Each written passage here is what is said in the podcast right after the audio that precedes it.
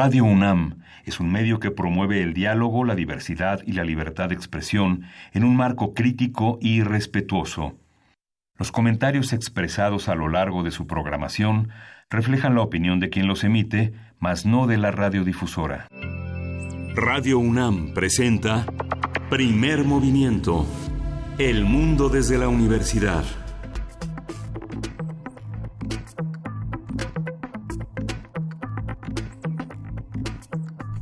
Hola, buenos días. Hoy es 4 de noviembre, lunes 4 de noviembre y son las 7.05 de la mañana aquí en la Ciudad de México. Estamos aquí en Radio UNAM, en la cabina de Radio UNAM, Berenice Camacho, primer movimiento. Buenos días. Muy buenos días, Miguel Ángel Quemán. Qué gusto estar contigo aquí después de un fin de semana eh, festivo.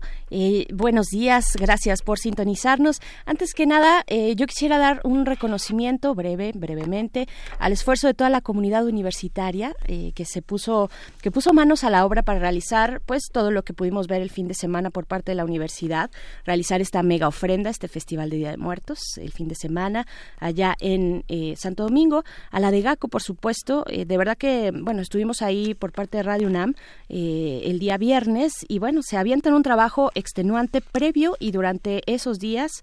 y pues, bueno, ahí va el abrazo y un reconocimiento al trabajo de todos, de todas, de, las escuelas, de las facultades, de la Facultad de Artes y Diseño, de la misma de GACO. muy buen trabajo y pues muchas gracias por, por estar ahí año con año eh, con este entusiasmo, con esta creatividad y con este trabajo colectivo.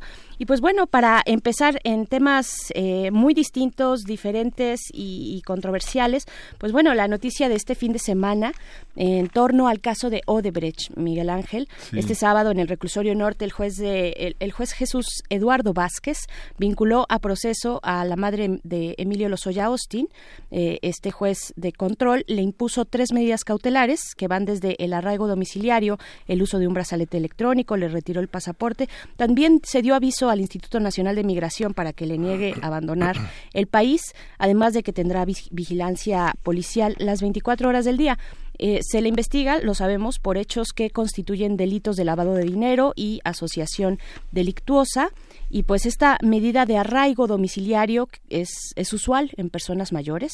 Si ustedes lo recuerdan, le ocurrió, por ejemplo, algo similar a la maestra Elvester Gordillo, ¿no? que pasó parte, la última parte de su privación en casa por el tema de su edad. Y bueno, se trata de la primera persona vinculada a proceso por el caso Odebrecht, que eh, pues no deja de tener un sinsabor, no porque no sea relevante, claro que sí, pero es un perfil secundario, me parece, eh, sí importante, repito, pero secundario si lo comparamos pues con la posible responsabilidad directamente de su hijo, el exdirector de Pemex, ¿no? Se trató de, de una audiencia larga de ocho horas con sus recesos. La defensa está a cargo del abogado Javier Coello Trejo, quien ustedes recordarán eh, bueno, por supuesto defiende al mismo Emilio Lozoya, que dicho sea de paso, sigue sin ser localizado, no se ha presentado ante la justicia mexicana, pero este abogado, Javier Coelho, o Coello, es también el apoderado legal del actual fiscal de la República, Alejandro Hertz Manero. Es una noticia que ya sabíamos, pero es bueno recordar eh, porque, pues bueno, se, han vertido muchas sospechas sobre la imparcialidad. Pues, eh, pues es lógico. Eh, por un lado está la misma fiscalía que lleva a cabo las diligencias de investigación sobre el caso de Brecht y por otro, pues esta esta persona que es el apoderado legal del fiscal general es también el defensor de la familia Lozoya Austin, pues bueno, ahí está eh, este caso, cómo va avanzando y cómo va eh, el pulso de la justicia mexicana para un caso tan relevante como este, ¿no?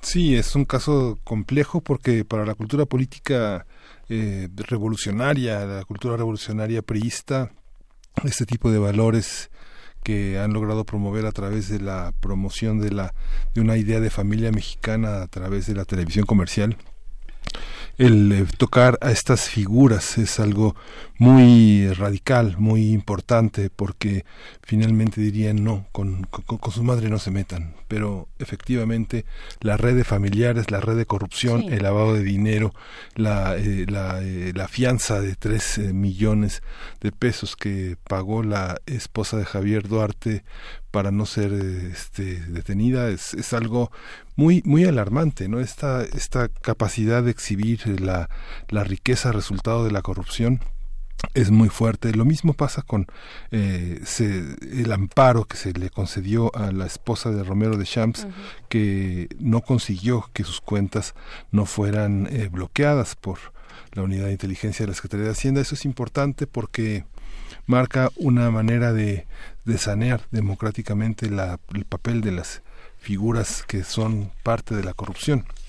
Comentábamos fuera del aire eh, cómo eh, este descanso que se tomó el presidente de la República en Chiapas y las declaraciones de que no hay nada que temer, de que todo va bien, ese tomar, tomar, ahora sí como se dice eh, usualmente el toro por los cuernos y hablar de que la sociedad mexicana no toleraría un golpe de Estado es importante, sobre todo porque toda la semana pasada medios muy influyentes, medios nacionales, han hablado de las aguas revueltas en el ejército, del descontento, citando a generales en retiro en un consenso de desaprobación sobre el operativo en Culiacán, es importante señalar este, esta valoración que hace el presidente sobre la violencia de Estado eh, que se ejerce a partir de un sector que, bueno, evidentemente está siendo transformado, está colocándose en, la, en, en el escenario de la discusión y, bueno, vale, vale mucho la pena este esfuerzo de las Fuerzas Armadas de revisar a la luz de lo público su mismo, su mismo sentido, su lealtad institucional al presidente y la manera de trabajar en un contexto donde diferentes eh, alcances tienen una importancia social muy, muy, muy, muy importante. Someterse a la opinión pública también es un ejercicio también de transparencia y de, y de honestidad institucional, ¿no?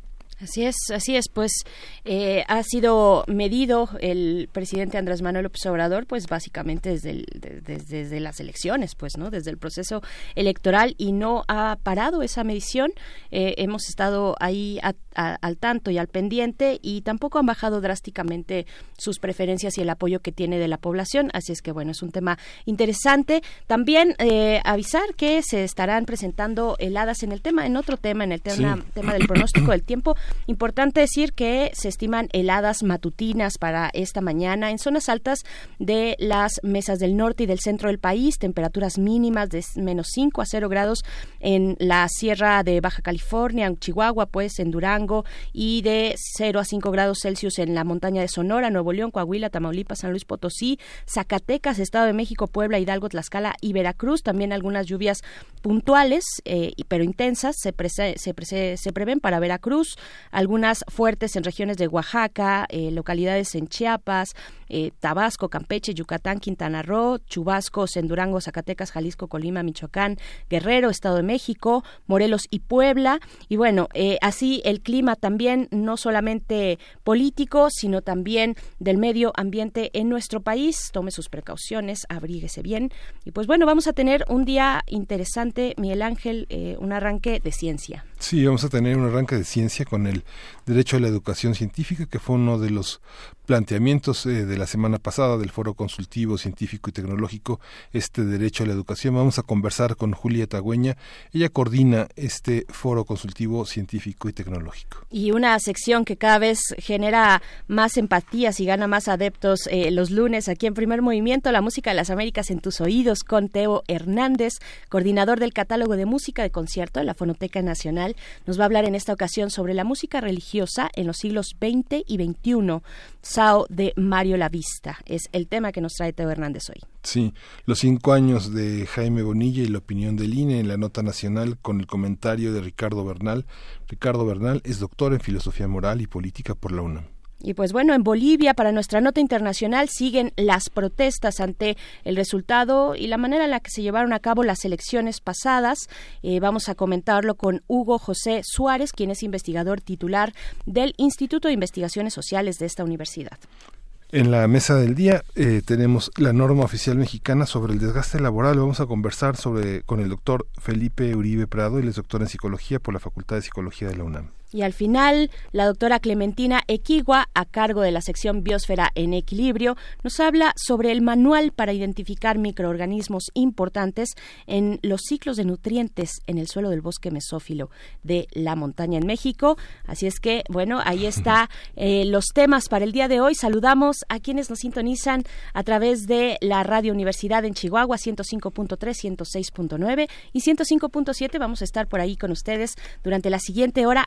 Abríguense porque por allá, pues ya, ya lo están sintiendo desde la semana pasada. Eh, climas pues complicados, mucho frío, eh, llegando incluso a los cero grados, entre los cero y los cinco grados. Pues bueno, eh, saludos, saludos abrigadores para allá. Sí, y bueno, tenemos la poesía necesaria con la voz de Berenice Camacho. Hoy ya todo está, todo está listo seguramente. Todo está listo, Miguel Ángel. Bueno, vamos a ir con música, vamos a escuchar de Totorro y Ya hago.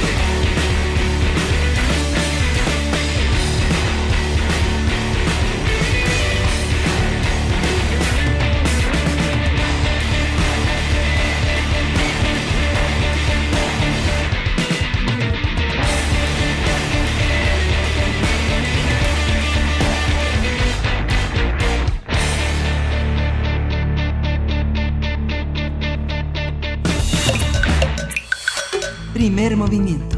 Hacemos comunidad. Lunes de Ciencia.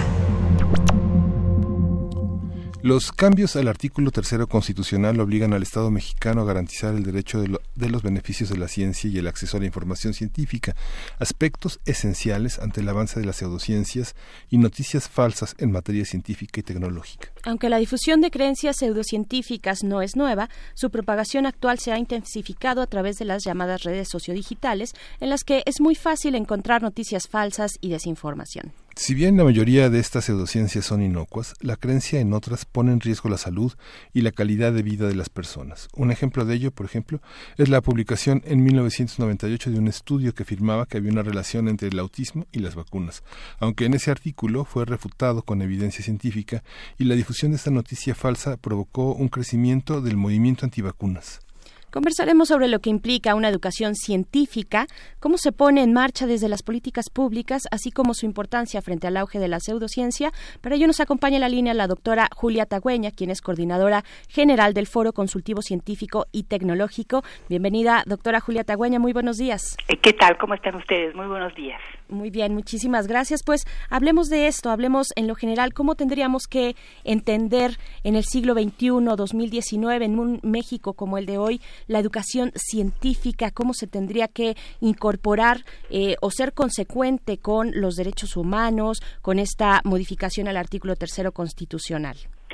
Pues eh, como bien dices, es muy importante este tema en este momento porque por primera vez ha entrado este derecho humano a nuestra Constitución y además va a ser, digamos, la base de lo que va a ser la nueva Ley General de Ciencia, Tecnología e Innovación de nuestro país. Pero tal vez me gustaría irme un poco atrás para que recordemos de dónde viene este derecho humano, cómo fue escrito en 1948 en su artículo 27 en la Declaración Universal de Derechos Humanos es importante darse cuenta que está incluido dentro de la cultura, ¿ves? Porque a veces la gente no se da cuenta que la ciencia es una parte fundamental de nuestra cultura. En ese derecho, en el artículo 27, dice toda persona tiene derecho a tomar parte libremente en la vida cultural de la comunidad, a gozar de las artes y a participar en el progreso científico y en los beneficios que de él resulten. Así es como está escrito inicialmente y luego se retoma, se retoma en 1966 en el Pacto Internacional de Derechos Económicos, Sociales y Culturales se vuelve a retomar el tema de eh, gozar de los beneficios del progreso científico y de sus aplicaciones.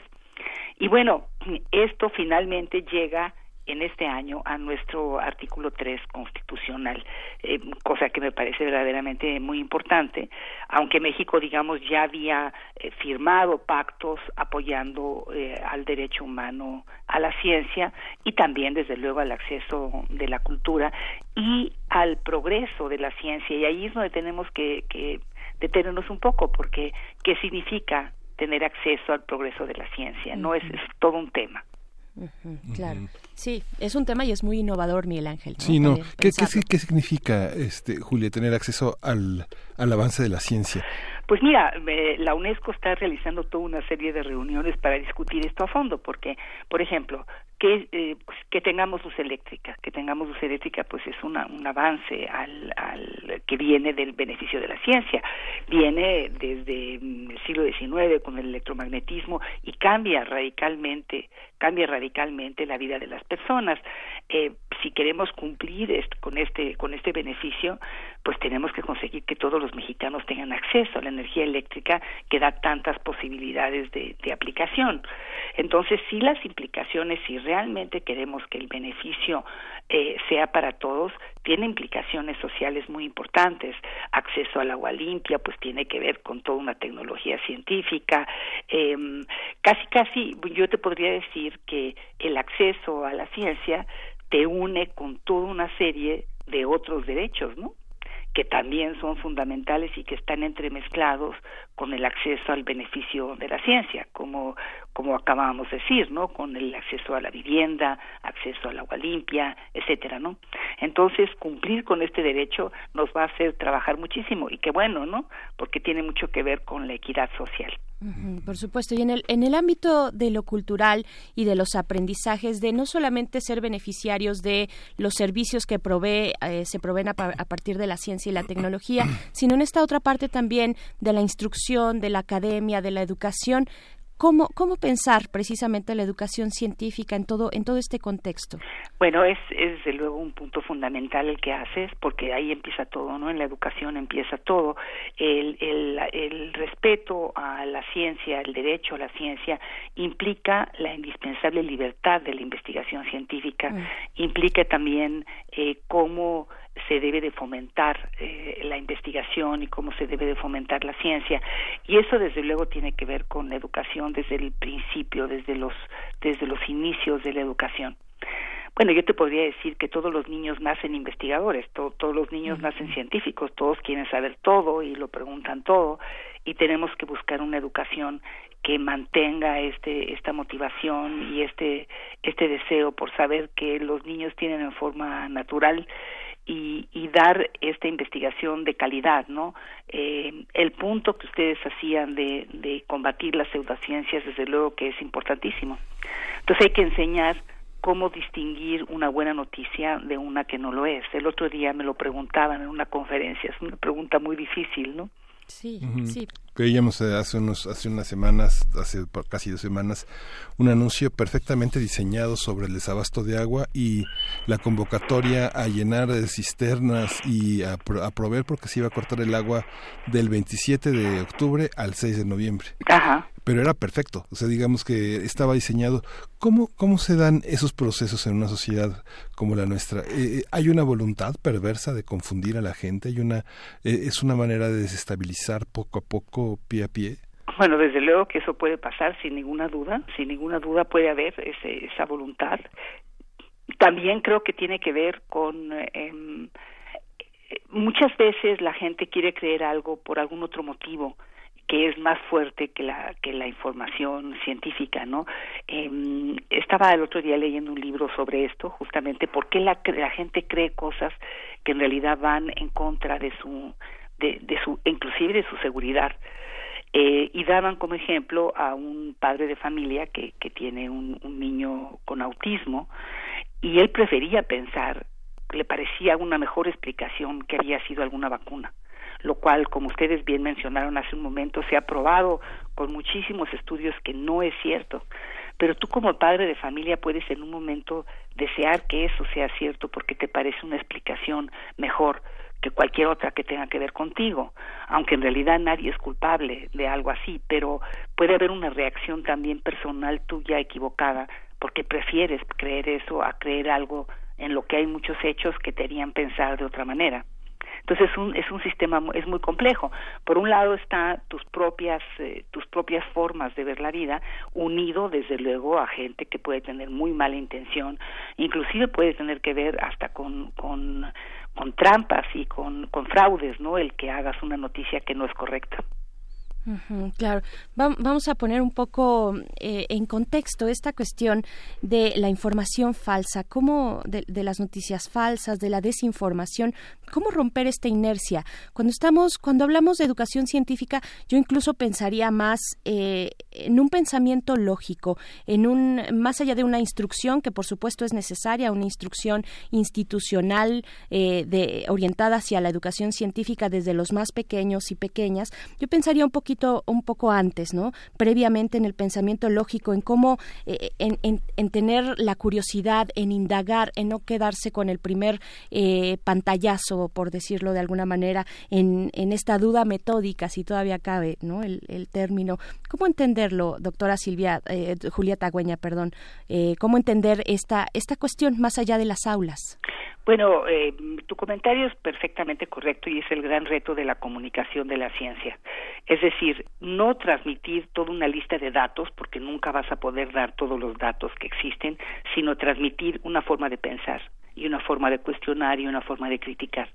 Entonces, cuando lees una noticia debe estar acompañado de un pensamiento lógico, como bien decías, en el cual averiguas un poco más, te preguntas, ¿será esto cierto?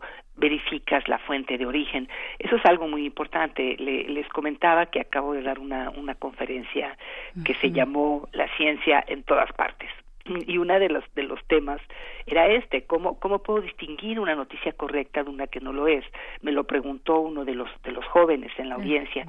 Yo le decía como ahora mucha de la información viene por la red es muy importante verificar tu fuente tienes que ver cuál es el origen de tu información. Hay páginas que son confiables, páginas que no lo son. No es lo mismo una noticia dada por una universidad que por una página desconocida que no sabes quién la subió. En fin, hay toda una actitud que tienes que tener hacia la información que te llega por Internet. Y sí, manejarlo desde un punto de vista crítico. Eh, yo le invité a la audiencia a que diera ejemplos y un muchacho dio un ejemplo simpaticísimo. Dice que en un valle en Estados Unidos las rocas se movían y todo el mundo estaba diciendo, pero esto es rarísimo, las rocas se mueven solas. Fueron, investigaron y lo que pasa es que en la mañana se congelaba el piso entre la roca, entre las rocas y al, eh, al congelarse, al aparecer esta capa de hielo, resbalaban. Entonces la explicación vino de la investigación. Entonces, cuando escuchas una noticia que es un poco sorprendente, pues tienes que investigar, ¿no? Tienes que investigar de dónde viene, cómo es que pasó eh, y creo que tiene que ver sobre todo con tu forma de razonar, estoy de acuerdo, más que con los datos que tienes en la cabeza, cómo los manejas. Parecería, Julia, eh, no sé, hoy en las primeras planas de prácticamente todos los periódicos de México está que murió Walter Mercado. Hay una parte eh, de los pronósticos, de los zodiacos, de toda esta parte. Eh, pareciera que tiene que ver con la ignorancia de las personas, pero si uno lo ve desde otro punto de vista, tendría que ver con la imposibilidad de tener oportunidades. Eso, como someterlas al azar, saber si, este, si tu signo zodiacal tiene algo preparado para ti. ¿Tiene que ver con eso, con la desigualdad, con la inequidad, o es con la ignorancia? Bueno, eh, creo que hay un punto más eh, hay gente muy en muy buena situación económica que cree en los zodiacos. Sí, por supuesto. no creo que tenga que no ver es privativo con la desigualdad. Yo creo que tiene que ver con la dificultad de vivir. Lo que pasa es que no es tan fácil, no es tan fácil enfrentarte día a día con tu vida, es pensar qué va a pasar con tu futuro. Eso es algo que nos inquieta enormemente. ¿Qué nos va, qué nos va a deparar el futuro? Entonces, pues vivir no es fácil y no necesariamente todo el conocimiento fidedigno te da consuelo cuando te da miedo en la madrugada, ¿no? Cuando tienes miedo en la madrugada, ¿qué te consuela? Entonces la, la, la vida es difícil y, y la gente encuentra diferentes caminos de completar, de completarla, de complementarla. Creo, una vez más, que el tener un pensamiento científico te enriquece y te permite tomar decisiones más preparadas, ¿no? Pero también entiendo la dificultad de vivir, ¿no? La necesidad de imaginar que si, si mi zodiaco dice que me va a ir bien, pues me va a ir bien, ¿no? O sea, las supersticiones son un poco difíciles de desaparecer cuando la vida es tan retadora. No solamente es no es solamente inequidad, hay un reto para todos, ¿estás de acuerdo? Sí, sí, sí, el pensamiento mágico nos consuela, ¿no? Exactamente, es un súper consuelo, ¿no? Yo leo en la mañana, leo mi horóscopo y dice, me van a entrevistar en Radio UNAM y voy a tener un día maravilloso, de un mes fantástico. Por supuesto que sí. Y entonces digo, pues qué bueno, ¿no? Échenme ese, échenme ese horóscopo inmediatamente, ¿no? Sí, es una manera de empezar bien el día, la verdad. Exactamente, de ahí viene, ¿no? Yo me acuerdo que me, me contaba un amigo mío que él así tenía la sesión de horóscopos de un periódico, se la, se la inventaba. Y tenía una novia que la leía todos los días y él usaba el horóscopo para ligarla porque sabía que iba a leer el horóscopo que él iba a escribir. Entonces, bueno, es, es criticable, pues sí, no es el mejor camino para ligar a alguien, ¿no? Inventarte mentiras en la mañana, pero es inevitable que, que tengamos ese tipo de, de situaciones, ¿no? Y, y lo decían ustedes muy bien al principio, hay situaciones que son inocuas y que en realidad pues tampoco pasa nada, ¿no? En que hay un poco de desviación del pensamiento racional, pero hay otras situaciones que son tremendas. ¿Dónde pones la línea, no? Es ahí donde donde la educación debe ser fundamental, enseñarte a poner una línea correctamente claro, y, viviendo en una época como esta de tanta incertidumbre, yo no sé si todos los seres humanos eh, dijeron lo mismo de la época que les que les tocó vivir, pero pero ahora parece catastrófico el, futuro eh, si es que no damos un revés y pronto, ¿no? En temas, por ejemplo, ambientales, eh, pareciera que, el futuro es de verdad oscuro. Y, pero a quién a quién le toca la responsabilidad o, o mejor dicho ¿Qué responsabilidad le toca al Estado? Al Estado mexicano tenemos recientemente una, eh, bueno, la reforma educativa, eh, tenemos pues todo este planteamiento que hemos venido eh, ahorita en estos pocos minutos, doctora Julia, pues tejiendo contigo ¿a quién le toca? ¿Dónde está la responsabilidad de la persona misma, del ciudadano, de las personas, las familias, las escuelas? ¿Dónde está también la responsabilidad del Estado, de instancias eh, científicas también para, para promover, para difundir pues esta libertad eh, en la investigación y todos estos elementos necesarios para la educación científica, ¿no? Claro, claro. Bueno, es una responsabilidad compartida, pero que desde luego empieza a nivel del gobierno, sin ninguna duda. Eh, efectivamente, el acceso a la ciencia implica eso, implica que haya una, el, el, cumplir con este derecho humano, implica que haya una educación correcta y una comunicación pública correcta, porque tú dejas de ir a la escuela a una temprana edad y la ciencia se sigue desarrollando y sigue apareciendo nueva tecnología. Entonces, la, adquiere la comunicación pública de la ciencia un papel preponderante en, el acceso a la ciencia y en el acceso a los beneficios eh, de la ciencia. Creo que el hecho de que el derecho a la ciencia haya entrado en la Constitución es muy importante, es muy bueno, y ahora lo que hay que hacer es que las leyes que acompañan esto reflejen correctamente el acceso a estos eh, beneficios y en eso estamos. Pronto se van a, a, discutir la Ley General de mm, Educación Superior y la Ley General de Ciencia, Tecnología e Innovación y creo que ahí lo que le toca a la comunidad es participar eh, ampliamente en opinar sobre sobre estas leyes que van a ser muy importantes. La verdad es que si bien la ciencia nos habla de leyes fundamentales de la naturaleza, pues los seres humanos hemos construido las leyes que nos permiten vivir en paz, que nos permiten vivir en sociedad, en una justicia social. Y por eso es tan importante que discutamos estos temas como lo están haciendo ustedes ahora y que la sociedad tome conciencia de que debe participar en cómo se escriben las leyes que van a definir nuestro futuro en esa dirección. Y cómo, cómo también se involucra un foro como este, como el que eh, coordinas, doctora Julia Tagüeña, el Foro Consultivo Científico y Tecnológico, este y otras instancias que tienen que ver, que toman parte con la, eh, pues, la educación científica, pero también con la práctica científica, ¿no? Con, con la vida de los científicos y científicas mexicanas. Sí, por supuesto, hay otros muchos caminos. Las academias, las sociedades, las universidades tienen una voz fundamental en todo esto. Eh, el Foro Consultivo organizó una consulta sobre la ley general. Eso se puede, esta consulta, el resultado de la consulta se puede ver en la página del foro que así se llama, foroconsultivo.org.mx, y ahí salieron unos resultados muy interesantes.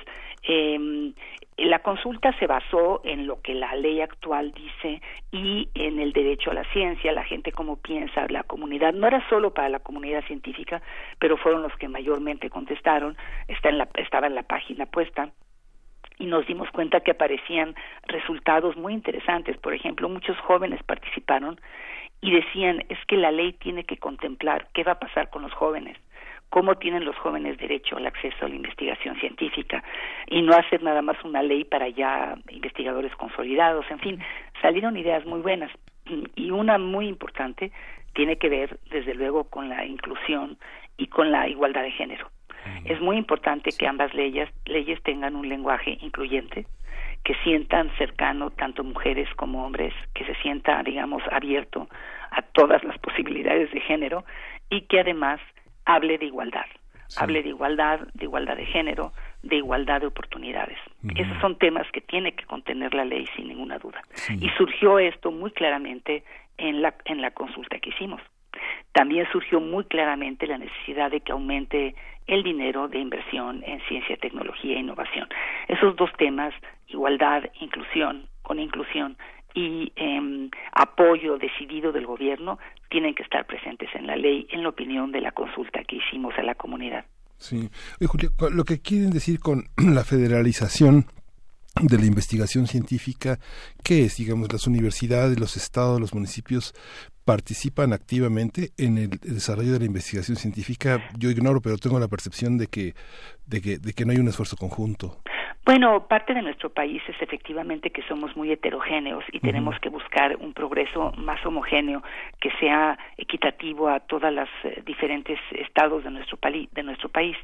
Pero se habla de federalización en este momento de una manera muy importante justamente por el cambio de la ley porque la ley vigente de este momento, que es del 2002, convive con las leyes estatales. Entonces, no hay, digamos, no tienen que estar alineadas, porque de alguna forma un, por ejemplo, te voy a dar un ejemplo en igualdad de género. La ley federal de 2002 sí incluye igualdad de género y solamente cinco o seis estados lo incluyen en sus leyes. Entonces, hay como una, no hay la misma línea necesariamente, pero esta ley que se va a construir sí es general y por lo tanto su relación con los estados y con los municipios es diferente y tiene que ser muy armónica. Y por eso se habla mucho ahora de que tiene que haber una armonía completa entre estados, municipios y la federación completa por el estatus de la ley general. Es una ley general, no es exactamente igual en construcción que una ley federal, que es la que tenemos ahora, y además una ley general genera un sistema. O sea, estamos creando el Sistema Nacional de Ciencia, Tecnología e Innovación. Entonces, es importantísimo por la propia estructura de la ley que todos participemos al mismo nivel por supuesto. Híjole, pero qué, qué reto, ¿no, doctora Tagüeña? Porque cuando hablamos de una ley general que, que, caería y recaería y sería recibida por, mm, pues, por todos los mexicanos eh, que estamos aquí en este país, eh, hablamos también de lugares que tienen una gran diversidad y que tienen todo un sistema de creencias, que tienen, o sea, pensemos en el ejemplo de, de Oaxaca, ¿no? Que tienen saberes originarios. ¿Cómo cómo hacer esta armonía precisamente entre, entre la educación científica, un poquito más eh, de instrucción universitaria, no más de, de un código, eh, digamos, occidental, eh, si, si, lo hablamos en, en cuanto a tradiciones de pensamiento, y, y, cómo chocan o cómo se armonizarían con, con espacios tan diversos, con lugares tan diversos como Oaxaca o como muchos otros, ¿no? Básicamente todo el territorio nacional es de una gran riqueza y diversidad cultural, ¿no? Yo no veo yo no veo ningún problema en esa en esa en compaginar en compaginar el conocimiento tradicional con el conocimiento actual científico.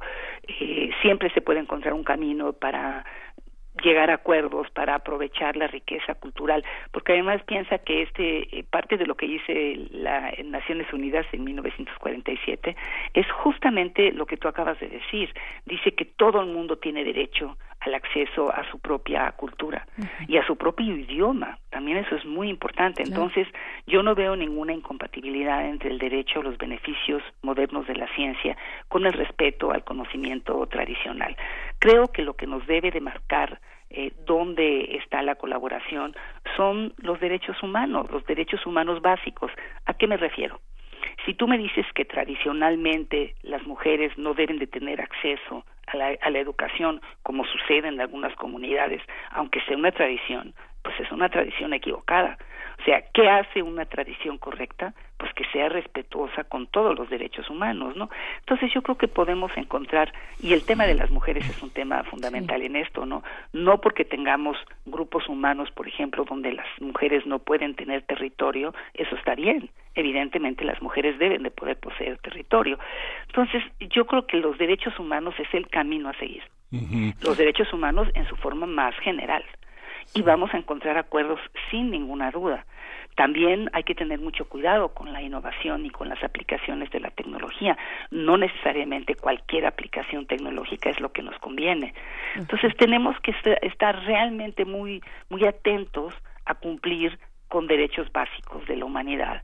Y una vez que hagamos eso, vamos a poder encontrar acuerdo entre las diferentes posiciones culturales y la ciencia. No no creo que ahí no creo que por ahí haya ningún problema. Además, este tipo de acuerdos han existido siempre. Siempre ha habido un respeto por la etnobotánica mesoamericana. eh, los antropólogos mexicanos son absolutamente respetuosos de las comunidades originarias. No es que sea algo nuevo. Ha habido una búsqueda de esta de esta unión desde hace muchos años. Sí, fíjate que estaba, estaba viendo en la página, bueno, estaba viendo la semana pasada en la página eso que comentan los foros estatales de consulta 2019, que en el primer volumen viene todo, el, todo un mapeo por estados, sus propuestas, sus necesidades, su, percepción, y luego, bueno, en el segundo tomo viene todo un documento muy amplio de reflexión alrededor de las propuestas y de lo que será la ley, ¿no? De lo que será la ley. Eh, es un documento que vale la pena consultar como, digamos, una breve valoración de esta, de, de este, de este trabajo. Fue un trabajo verdaderamente titánico, ¿no? En la que el foro jugó un papel muy importante de, de hacer converger intereses, esfuerzos, eh, consultas, ¿no? Sí, e, e, efectivamente esos dos tomos que también se encuentran en la página del foro, junto con otras publicaciones, pueden ser muy útiles para, para la discusión de la ley. Y, y sí, eh, hubo estas reuniones organizadas por los consejos estatales y por el CONACIT en todo el país. La labor del foro es recuperar todas las opiniones. Es muy importante dejar claro que el foro no, no lo escribe directamente, sino que recaba las opiniones de la gente, lo que los investigadores y los diferentes consejos están planteando, ¿no? y la labor de reunir y de sintetizar eso sí que le corresponde al foro pero inclusive en esos tomos si lo si lo si los revisas te das cuenta que a veces no están totalmente de acuerdo, porque cuando reúnes la opinión de la gente, pues hay muchas opiniones. Y además los investigadores, los investigadores pues se, caracterizan por tener pues su propia opinión, no no no se dejan llevar. Entonces es muy interesante cómo cómo aparecen diferentes visiones, pero todos en un ambiente de colaboración y de búsqueda de consensos. Así es. Pues bueno, estaremos viendo también eh, cómo se dan las discusiones para llegar a esta nueva Ley General de Ciencia, Tecnología e Innovación que tendrá que estar lista pues para el 2020, ¿no? Sí, según el transitorio del, del artículo 3 constitucional para 2020, pero se habla mucho de que se quiere tener muy pronto y que posiblemente, esto no les puedo asegurar, ¿eh? esto simplemente lo, lo he escuchado, que les gustaría que estuviera lista en la próxima sesión del Congreso, porque hay que decir, no, lo hemos dicho, pero es eh, tal vez evidente y hay que resaltarlo, la importantísima participación del Congreso de la Unión en la discusión de estas leyes. Claro. Ellos han sido muy abiertos, han abierto diferentes discusiones, pero sí esto amerita verdaderamente lo que llaman un parlamento participativo, ¿no? Que realmente se escuche la opinión de la gente. Así es. Bueno, pues estaremos atentos, doctora Julia Tagüeña, eh, coordinadora general del Foro Consultivo Científico y Tecnológico. Gracias por conversar esta mañana y ojalá que, los astros tengan razón y que sea un excelente día para ti. me parece fantástico. Muchísimas gracias. Gracias. les, mando, les mando muchos saludos cariñosos y gracias. Igualmente, muchas gracias. Pues vamos con música, Miguel Ángel. Vamos con esto. La canción es Chemical. Ellos son Sao Paulo Ska Jazz.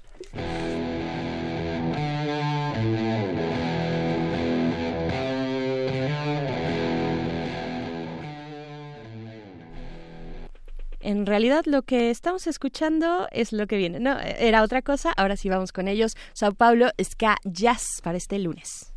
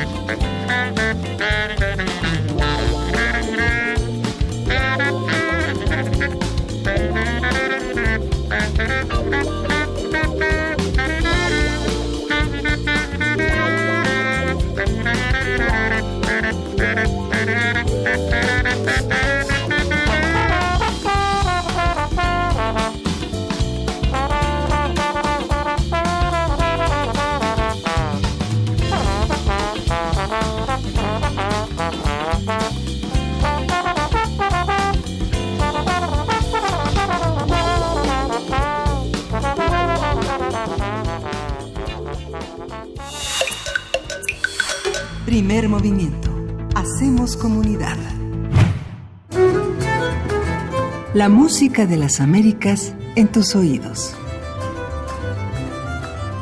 Y le damos la bienvenida a Teo Hernández, quien es coordinador del catálogo de música de concierto de la Fonoteca Nacional y colaborador de Primer Movimiento en esta sección La música de las Américas en tus oídos. ¿Cómo estás? Muy buen lunes, Teo. ¿Cómo, cómo te va?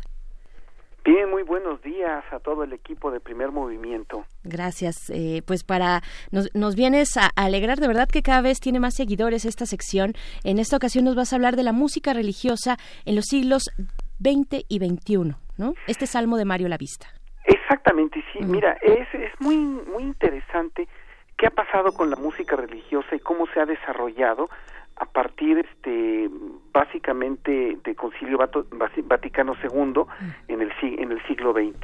Eh, la música religiosa siempre fue muy importante, fue una música que podríamos llamarla funcional en el en el buen sentido del término, una música que que participaba, que tenía contacto con la comunidad, de una música viva eh, que servía para una comunicación.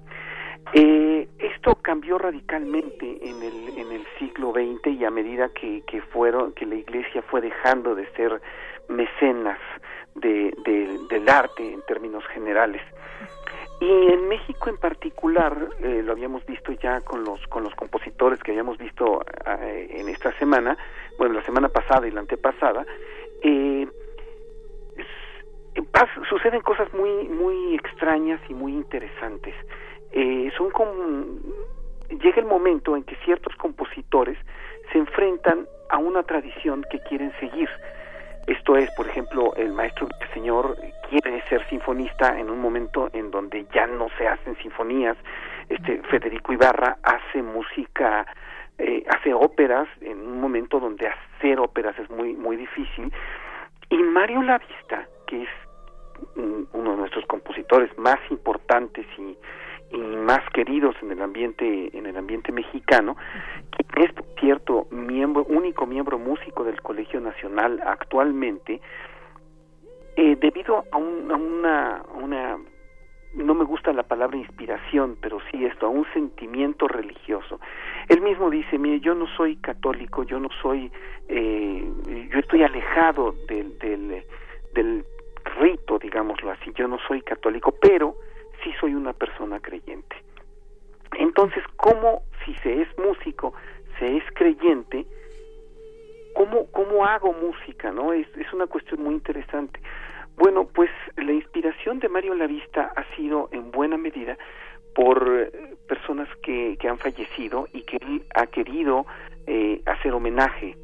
Entonces tiene, por ejemplo, en este caso, en este caso del Salmo, un amigo muy querido, Ramón Montes de Oca, murió.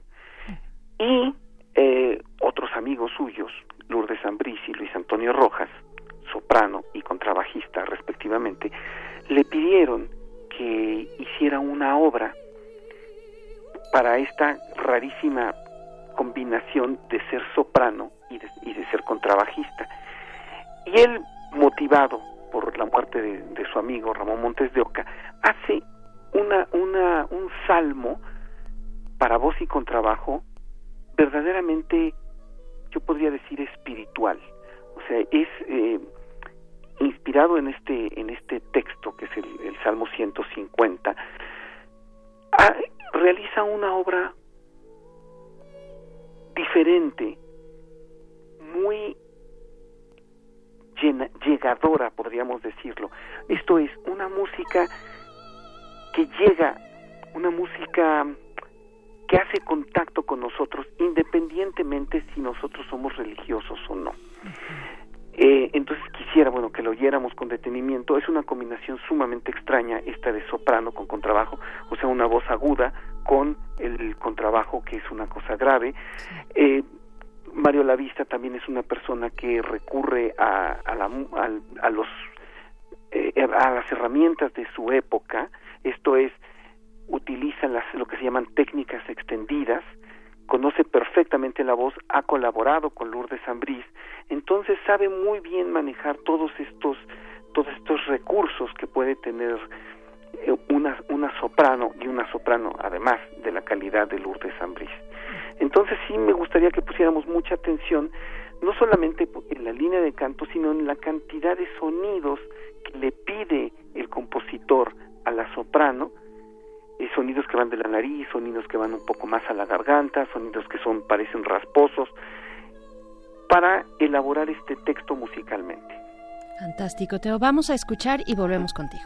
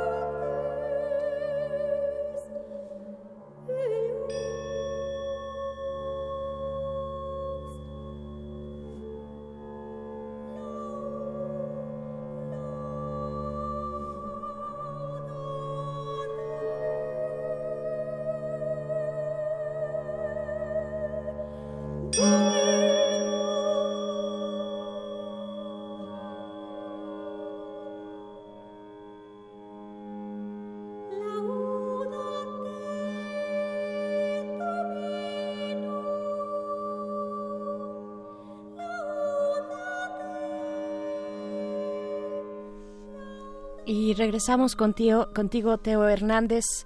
Eh, pues bueno, pudimos escuchar y disfrutar parte de este salmo de Mario Lavista. Cuéntanos, por favor, antes de despedirnos, eh, qué es lo que nos quieres compartir ya para el cierre de esta intervención. rapidísimamente. Mario Lavista fue alumno de Carlos Chávez. Fue alumno en el taller de composición que, que Carlos Chávez formó en el Conservatorio Nacional de Música a principios de los años 60. Eh, este taller de composición tuvo una característica muy, muy, muy interesante. Lo que pretendía era dar las herramientas técnicas a los alumnos para que pudieran desarrollar su lenguaje propio. Chávez, como todo mundo, como todo mundo sabe, era, era un compositor que normalmente nosotros lo ligamos al nacionalismo musical. Y el nacionalismo musical es, por así llamarlo, una corriente sumamente laica. Pero Chávez da los elementos a sus alumnos para que hagan lo que ellos quieran. Entonces, los, eh, los alumnos están sumamente capacitados para poder, a través de, de sus herramientas musicales, compositivas, abordar los temas que, que quieran. En este caso, Mario Lavista no es un compositor solo de música religiosa, tiene una ópera, tiene música orquestal, tiene conciertos, tiene mucha música de cámara, pero también tiene esta, esta faceta que tiene que ver con la música religiosa, que es sumamente importante, porque de alguna forma nos, nos pone Mario la vista a un compositor contemporáneo que con su propio lenguaje aborda problemas que son actuales y que dialogan con nosotros de tú a tú, ¿no? O sea, es, es música que es nuestra, que es contemporánea y que aborda aspectos muy importantes de la cultura y de y problemas sociales. Así es, bueno, y este es un pues una especie de lamento interpretado pues magistralmente por Lourdes Ambrís, que es la soprano, ¿verdad? Es extraordinaria Lourdes Ambrís y su esposo Luis Antonio Rojas. Sí, sí, es una obra verdaderamente hermosa, conmovedora, podríamos decirlo. Sí, pues te agradecemos mucho, Teo Hernández, te mandamos un abrazo, nos escuchamos el próximo lunes, eh, gracias, nos vamos a seguir con un poco de la música, sí, te despedimos, nos despedimos de Chihuahua también, gracias por estar aquí, nos encontramos el día de mañana, vamos a escuchar todavía lo que resta de este salmo del compositor mexicano Mario Lavista y volvemos. Volvemos.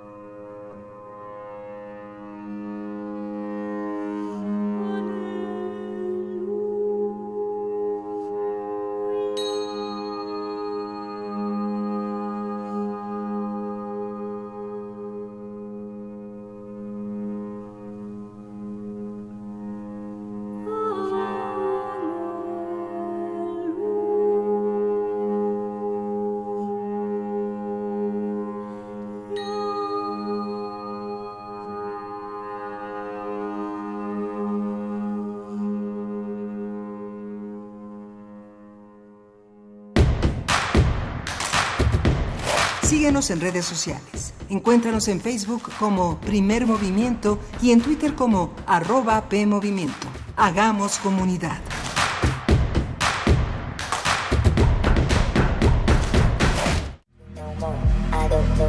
¿Qué es el baile voguing? ¿Cuál es su verdadera historia?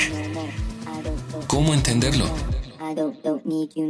El Museo Universitario del Chopo invita a la exposición Elements of Vogue. Una mirada desde la pista de baile, la fotografía, la instalación y el video para comprender la protesta social, la discriminación y la resiliencia de las comunidades afrodescendientes y latinas LGBTIQ, que a más de 50 años siguen en pie. Te esperamos en la inauguración el próximo 15 de noviembre. Entrada libre. Ven a descubrir que el voguing es más que un baile. Radio UNAM. Experiencia sonora.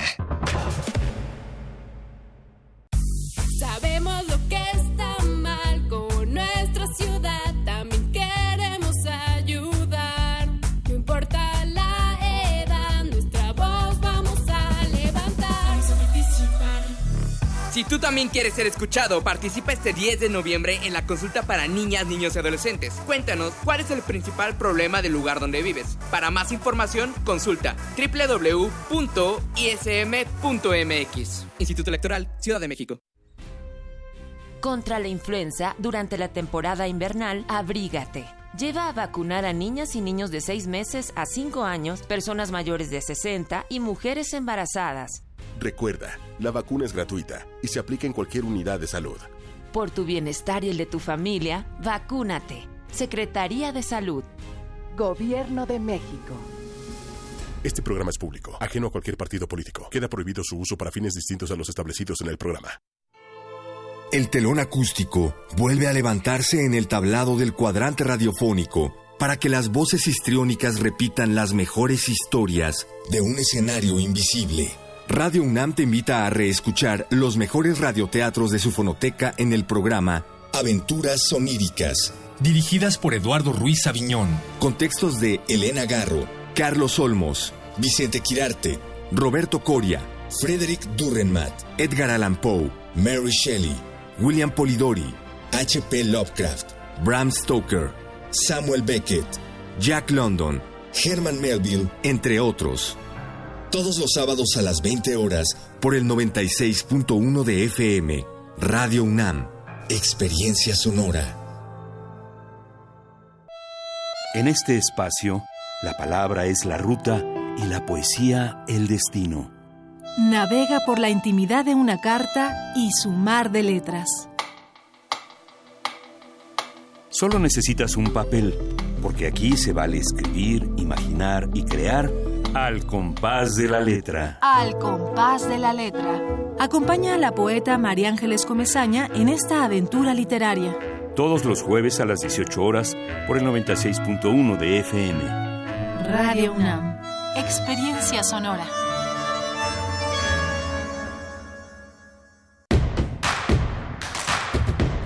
Queremos escucharte. Llámanos al 55 36 43 39 y al 55 36 89 89. Primer movimiento. Hacemos comunidad.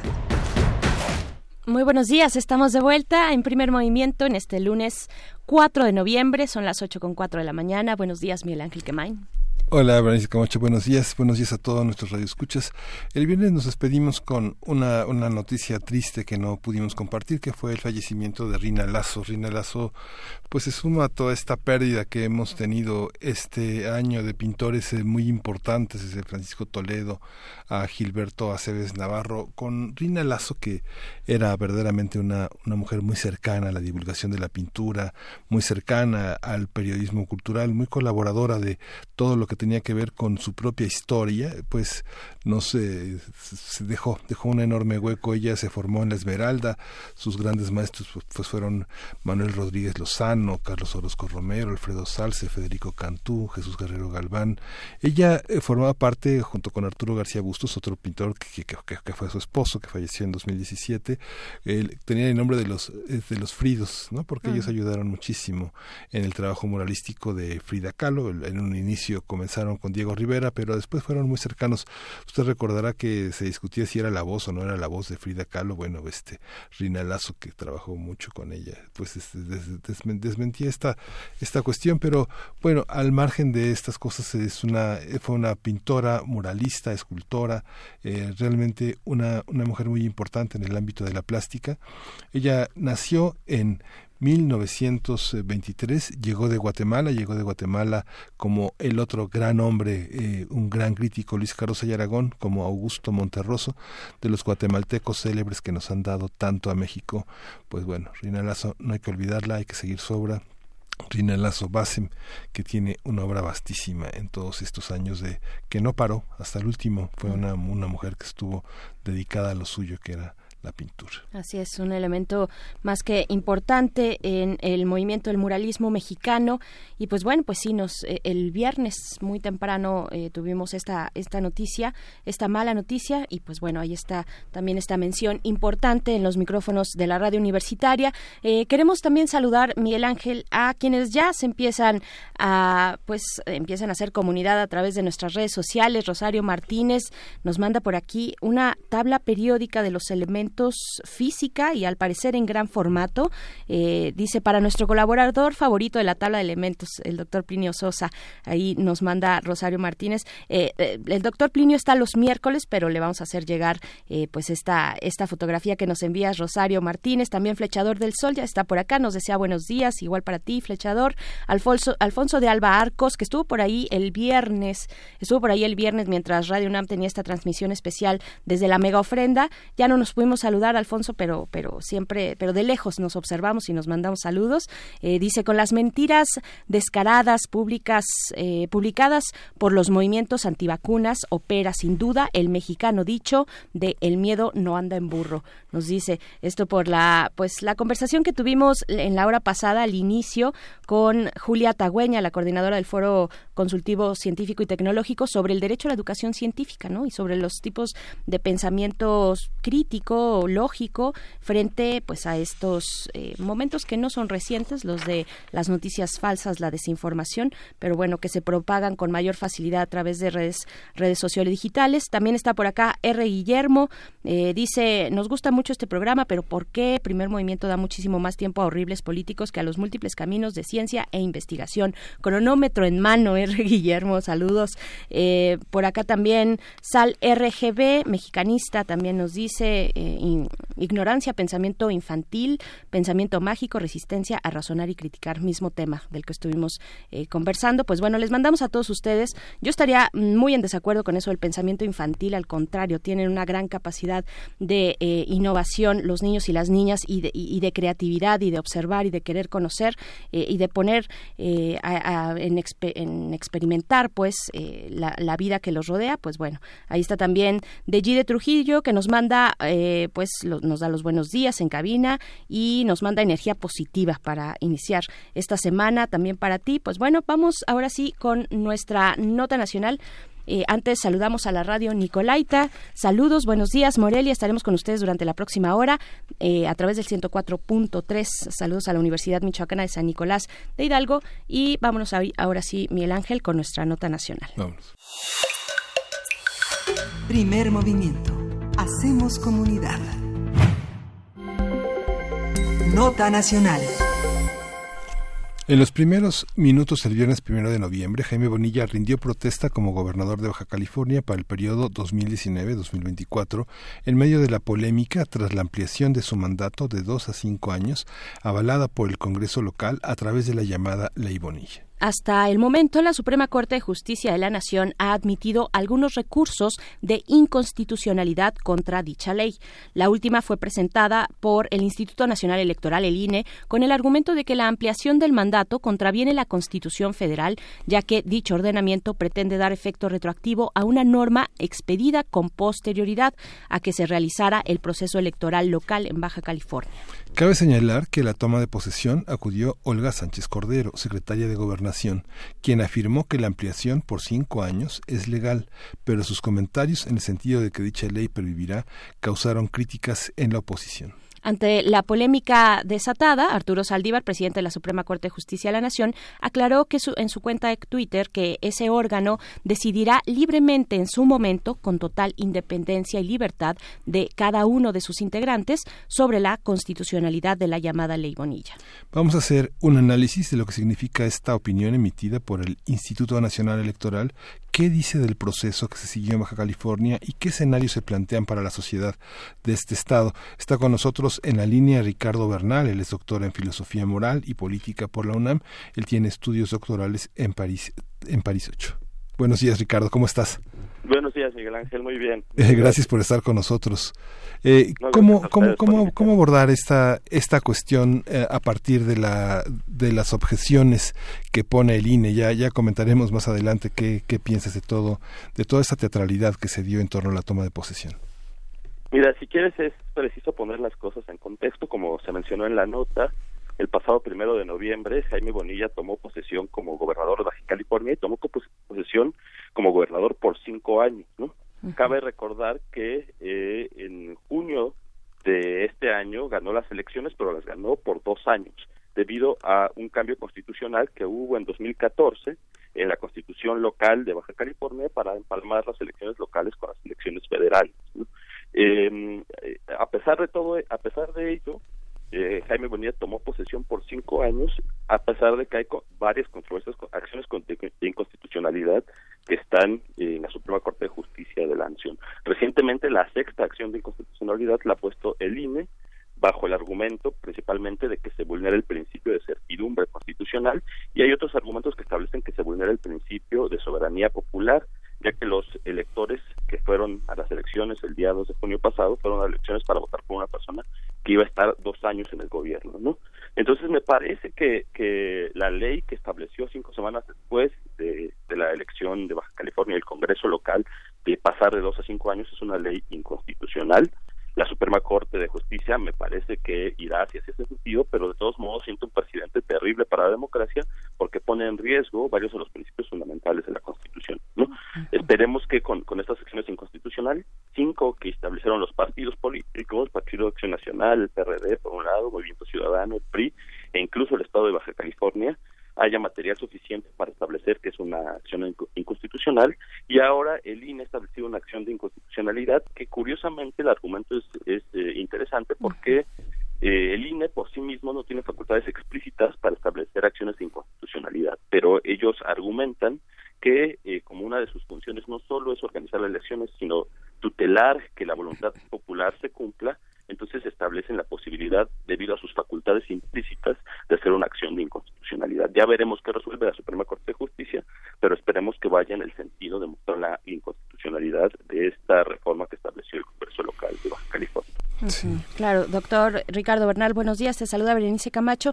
Buenos días. buenos días. Precisamente, eh, pues nos hacemos un, un, alto en esta acción que interpone el INE. Ya, como bien lo narras, pues eh, los partidos políticos de oposición, el mismo gobierno del estado de Baja California, habían hecho lo propio, pero llama la atención en los términos en los que se desarrolla o en los que se plantea, eh, mejor dicho, esta acción de inconstitucionalidad a través del INE. ¿Cuál es el valor? El valor que puede tener una impugnación eh, que venga, que provenga de parte de la autoridad electoral. Eh, ¿cómo, ¿Cómo lo ves tú? ¿Cuáles son los elementos importantes que plantea, que está planteando el INE? Fíjate que la argumentación del INE es muy interesante porque lo que establece, primero lo que decía hace un momento, es que si bien no tiene facultades explícitas para hacer esta acción de constitucionalidad, apela a sus facultades implícitas y señala que además de garantizar la organización de las elecciones, ellos tienen que tutelar que se cumpla la voluntad popular. Entonces hay un elemento interesante y novedoso respecto a su argumentación, eh, para tratar de mostrar que tiene que proteger todo el proceso electoral y lo que resta del proceso electoral para que se garantice esa voluntad popular. Eso es, eh, por un lado, interesante. Por otra parte, el argumento central de la acción de inconstitucionalidad del INE es que se vulnera el principio de retroactividad. No, no se pueden establecer leyes retroactivas y también se vulnera un principio fundamental para la, democracia que es el principio de certeza. Es decir, las personas que van a las elecciones tienen que tener la certeza de cuánto durará el mandato eh, porque están en las reglas. Además, esto es importante porque se vulnera el artículo 105 constitucional que establece que es viable en una democracia, además están en una democracia, cambiar las reglas del juego, pero si ese cambio de las reglas del juego se hace conforme a derecho. Esto quiere decir que para poder cambiar las reglas del juego es preciso hacerlo a través de las normas constitucionales. Y hay una disposición en el artículo 105 constitucional que establece que no se pueden modificar las reglas del proceso electoral sino 90 días antes de iniciado el proceso electoral. Lo que ocurrió en el Congreso local de Baja California es que se cambiaron las reglas ni siquiera antes o en, el, mismo proceso electoral, sino se cambiaron después del proceso electoral, lo cual vulnera totalmente la idea misma de la democracia que implica un conjunto de reglas que se tienen que seguir en igualdad de condiciones. Así que esta acción de inconstitucionalidad veremos si la acepta la Suprema Corte de Justicia de la Nación, pero ya es simbólica en la medida que el INE está preocupado no solo por la organización de las elecciones, sino por garantizar más allá este proceso. Y además anunció el eh, eh, Lorenzo Córdoba en, medios de comunicación que además de esta acción de inconstitucionalidad va a establecer una controversia constitucional, que es una cosa distinta, eh, en un argumento también interesante señalando que ellos están mandatados para que eh, el 2021 organicen las elecciones de Baja California.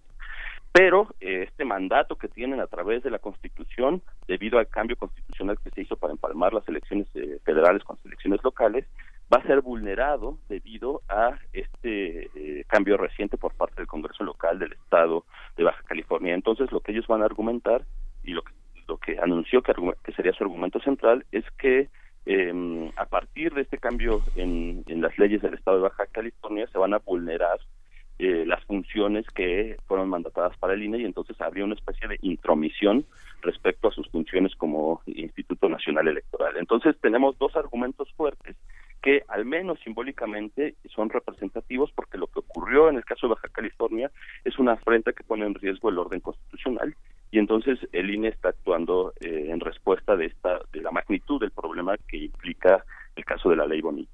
Sí, justamente lo que dice Ricardo es, digamos, todo, todo, todo el argumento constitucional, todo el argumento de la democracia, pero lo que vimos en la toma de posesión, pues fue, este, pues muy incongruente, porque eh, la prensa aborda a Olga Sánchez Cordero, eh, este, después de la toma de posesión, y ella muy enfática dice, ahorita, ahorita, es este es perfectamente legal, ¿no? Yo recuerdo esa anécdota de un fugitivo que es buscado por la ley y lo y lo, lo, encubre un, un prelado eh, con su con su este con su uniforme de tipo este franciscano y, y, y, le pregunta el guardia si por ahí ha pasado el fugitivo y el hombre se toma los antebrazos y dice no por aquí no ha pasado es un poco la respuesta de Olga Sánchez Cordero ¿no? que, que finalmente fue grabada con un gobernador que le presenta al fiscal, que debe ser independiente, lo presenta casi como un subordinado. Mira, aquí está el fiscal, ¿no? Y, y, ella actúa como, este, eh, como sin saber si está siendo grabada, está siendo transmitida en Facebook Live. Y lo que pone ahí en cuestión, no es su ingenuidad, ¿no? sino que hay una vida privada y una vida pública que se contradice. ¿no? Los, hombres del poder dicen una cosa en público y otra cosa en privado, que es algo que, eh, por lo menos en la línea del presidente de la República, ha sido algo que él ha combatido. ¿no?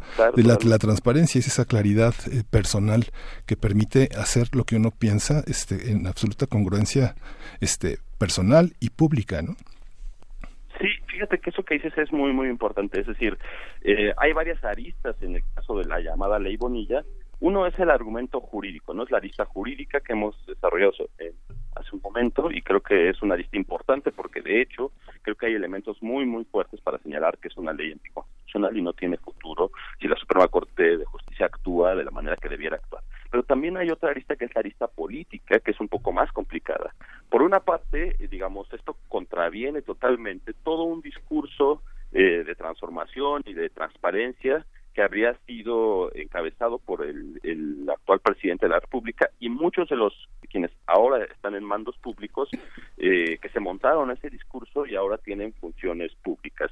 Y también el caso específico de, de Jaime Bonilla, quien llegó a la gobernatura de Baja California a partir del partido del presidente de la República, ¿no? Entonces, retomando ese, esa argumentación, es totalmente contradictoria, pero hay otro problema más fuerte, que es lo que señalas el caso específico de Olga Sánchez Cordero, eh, que tiene que ver con algo que ha sido un lastre para la democracia mexicana durante muchísimo tiempo y que también fue uno de los elementos que este gobierno prometió combatir, que es la idea de que hay, digamos, personajes cuya influencia política les permite modificar las leyes a su beneficio o a su antojo.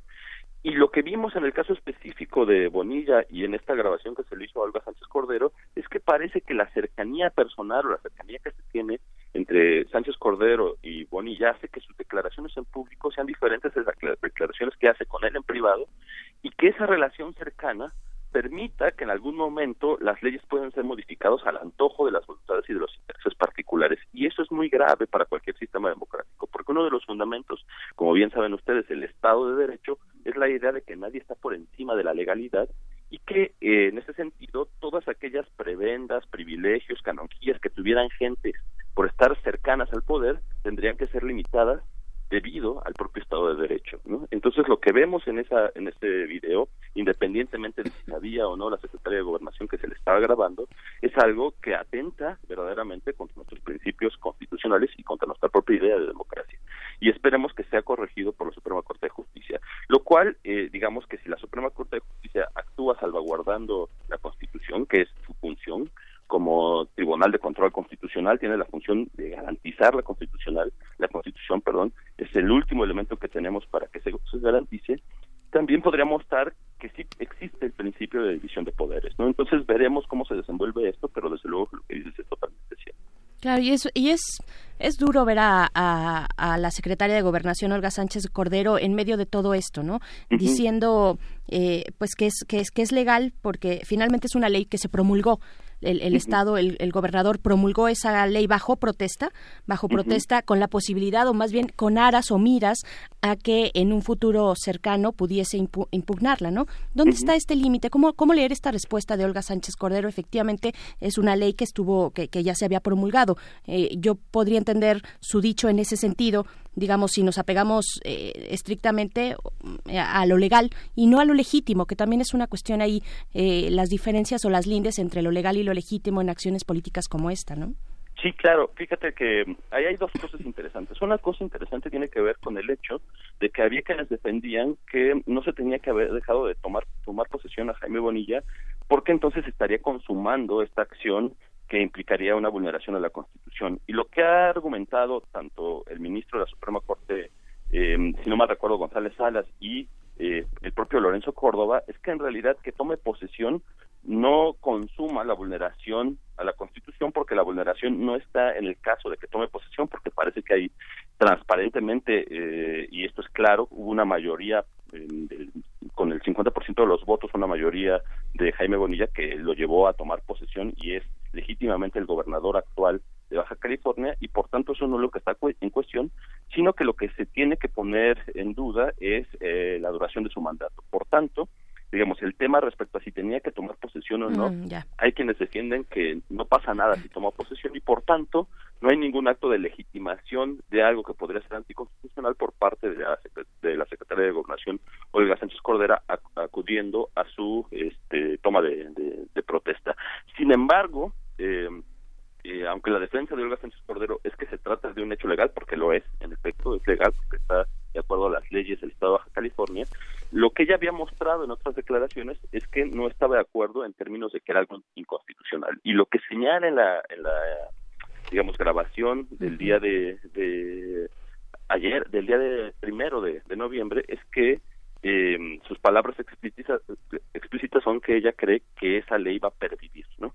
Entonces, eso es muy, muy problemático porque en realidad en el ámbito público ya había dado a entender que se trataba de una ley eh, inconstitucional y parece que en el ámbito privado junto con él señala que puede pervivir esa, esa ley, lo cual también nos habla de, eh, de algo que es incorrecto, que es establecer este tipo de relaciones tan cercanas eh, que no son relaciones institucionales, sino que son relaciones más bien privadas. ¿no? Eso, es, eso es muy, muy problemático, eh, sobre todo en el marco del discurso que, que habíamos estado escuchando de este nuevo gobierno. Ella misma corrigió en Twitter eh, y creo que, que mm, enfatizó esta idea de que se trata de algo legal que eh, ya decidirá la Suprema Corte de Justicia si es inconstitucional y esperemos que sea así, ¿no? Esperemos que la única que decida sin presiones sea la Suprema Corte de Justicia, algo que parece que si nos eh, centramos únicamente en el análisis jurídico es evidente que se trata de una ley anticonstitucional. Pues bueno, es un gran voto de confianza a la, a la Suprema Corte de Justicia, ¿no? Porque podría no declararse, digo, en, en un caso hipotético, yo creo que todos, desde que inició este proceso, hemos estado pensando que, que, que, pues no es posible que avance, ¿no? O, Claro. o en términos, eh, pues, más puntuales, pues que es algo inconstitucional. Es un voto de confianza para la Suprema Corte, una Suprema Corte, pues que está con la composición política que conocemos, ¿no?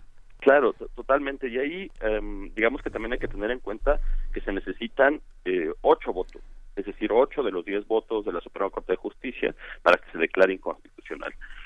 Me parece que eh, el ministro Saldívar ha mostrado ser una persona seria. eh, eh, los ministros han tenido que, esto es importante tenerlo en cuenta, deliberar sobre temas semejantes. En 2008 se estableció ya jurisprudencia respecto al hecho de que no se pueden ampliar o disminuir los, los mandatos y eso eh, parece que hace muy difícil que pase una ley como esta. Y recientemente el propio ministro que tomó este caso fue el ministro que tomó un caso curioso eh, que promovió Movimiento Ciudadano en el estado de Veracruz eh, con la llegada del, del gobernador Yunes. Y solo que en, en ca- en un sentido distinto, eh, Movimiento Ciudadanos defendía en esa controversia que no se podía establecer eh, un mandato de dos años y eh, defendía que se tenía que ampliar para la llegada de, de Yunes a la, a la um, gubernatura. Y el ministro y se decidió que en realidad eso no se podía hacer. Y entonces ya tenemos jurisprudencia en el sentido de que no se puede ampliar ni disminuir los mandatos eh, constitucionales, ¿no? Los, los mandatos que se establecen en las elecciones, porque son anticonstitucionales. Entonces creo que por ese lado es muy difícil que la Suprema Corte de Justicia establezca esto, porque de verdad, de verdad sería un mal precedente muy, muy fuerte para nuestra democracia y para la división de poderes. Claro. ¿Qué, qué, qué decir, por ejemplo, el primer evento público que, se, que tuvo lugar este fin de semana, el primer evento público ya como gobernador en funciones de Bonilla, de Jaime Bonilla, eh, fue en Tijuana, tengo, en- eh, tengo entendido, pues se canceló, se canceló, la gente canceló este evento. ¿Qué decir también de toda esta, este refrendo o no? Eh, de esta de este rechazo que pueda dar la, la, la sociedad en Baja California, ¿no? In- Independientemente de lo que ocurra y de lo que vaya transitando en las vías eh, pues legales, ¿no? En las vías del Estado hacia la Suprema Corte de Justicia, que cómo cómo poner en contraste lo que está ocurriendo en tanto, insisto, esta cuestión de lo legal y lo legítimo, eh, se- finalmente queda la sensación de que se saltaron eh, la línea, ¿no? De que, de que hicieron algún tipo de, de trampa una vez ya empezado el juego y, pr- y prácticamente terminado el juego, porque él ya era presidente electo, este, perdón, eh, gobernador electo, Gobernador electo. ¿no? Y, y entonces deciden cambiar las reglas una vez que ya se tenía todo dispuesto, ¿no? Fíjate que es también un tema bien interesante. Em, hace, me parece que un par de meses hubo una encuesta, ¿no? Eh, respecto a qué opinaba la gente sobre eh, la ley Bonilla. Hay que recordar que Bonilla llegó con el 50% de los votos, que es una cantidad importante, pero con una participación muy baja, una participación menor al 50%, ¿no? Eh, porque eso se entiende porque es una elección intermedia y de hecho la reforma de 2014 tiene la intención de empalmar las elecciones locales con las elecciones federales para que haya más participación, pero de entrada, eh, si bien eh, llegó con una mayoría que no se puede dudar, entró con una participación muy pequeña de la ciudadanía, ¿no? Em, pero posteriormente se les preguntó en una encuesta a los ciudadanos de Baja California qué es lo que opinaban y el 52% estaba en desacuerdo de la ley Bonilla, pero el 48% estaba de acuerdo y eso es un tema muy muy fuerte. Y de ese 42% que estaba eh, 48% que estaba de acuerdo, perdón, eh, un 30% estaba eh, de acuerdo a pesar de que sabía de que era algo que era contrario a las leyes democráticas, ¿no? Es decir, hay una impresión muy fuerte y eso es algo que tendría que pensarse mucho de que en realidad no nuestras reglas democráticas que nos hemos dado a lo largo de los últimos años para poder normalizar nuestro estado han eh, sido elementos que no son suficientes para garantizar bienestar en la población y que por tanto eh, y esto es otro tema importantísimo eh, con tal de que se otorgue bienestar a la población es posible saltarse las reglas democráticas. De hecho, hay algo que es muy preocupante dentro del discurso del propio Jaime Bonilla, que tiene que ver con el hecho de que la argumentación para cambiar de dos a cinco años la, eh, las leyes del Estado de Baja California es que sería inviable económicamente eh, una gubernatura tan pequeña y que cinco años serían mucho mejor económicamente para el Estado. Entonces, hay un tema central ahí respecto que la gente está prefiriendo el bienestar a la democracia. Y ese bienestar no lo asocia con que solo se puede llegar al bienestar con la democracia, lo cual es un problema que tenemos que pensar de una manera mucho más mucho más profunda. Y hay otro tema asociado a esto que tiene que ver con la propia trayectoria de Jaime Bonilla. Es decir, Jaime Bonilla tiene una trayectoria empresarial y solo recientemente se ha vinculado a la política. Apenas en 2012 se volvió diputado del PRD. En 2018 gana la senaduría por Morena en Baja California y muy pocos meses después eh, deja su puesto como senador para competir para la elección em, en Baja California, lo cual nos habla de un vínculo entre el poder empresarial y el poder político que también puede ser un vínculo eh, perverso porque eh, parece que legitima la idea de que con tal de que se lleve un bienestar al, estado de Baja California estamos dispuestos a someter las reglas democráticas porque lo que la gente quiere es bienestar económico. Entonces ahí hay un tema muy fuerte, muy fuerte que tenemos que trabajar en términos de cultura democrática para mostrar que solo puede haber bienestar en una democracia, pero parece que la percepción de la, de la ciudadanía es una percepción que todavía no está por completo convencida de esto. Sí, y, habría que aclarar, Ricardo, que fíjate que, bueno, hubo todo un, desde 2017 tuvo toda una serie de, de, escrutinios en el sentido de CONAPO y COPLADE, en el que hicieron estimaciones eh, de la, del periodo de 2017 al 2030.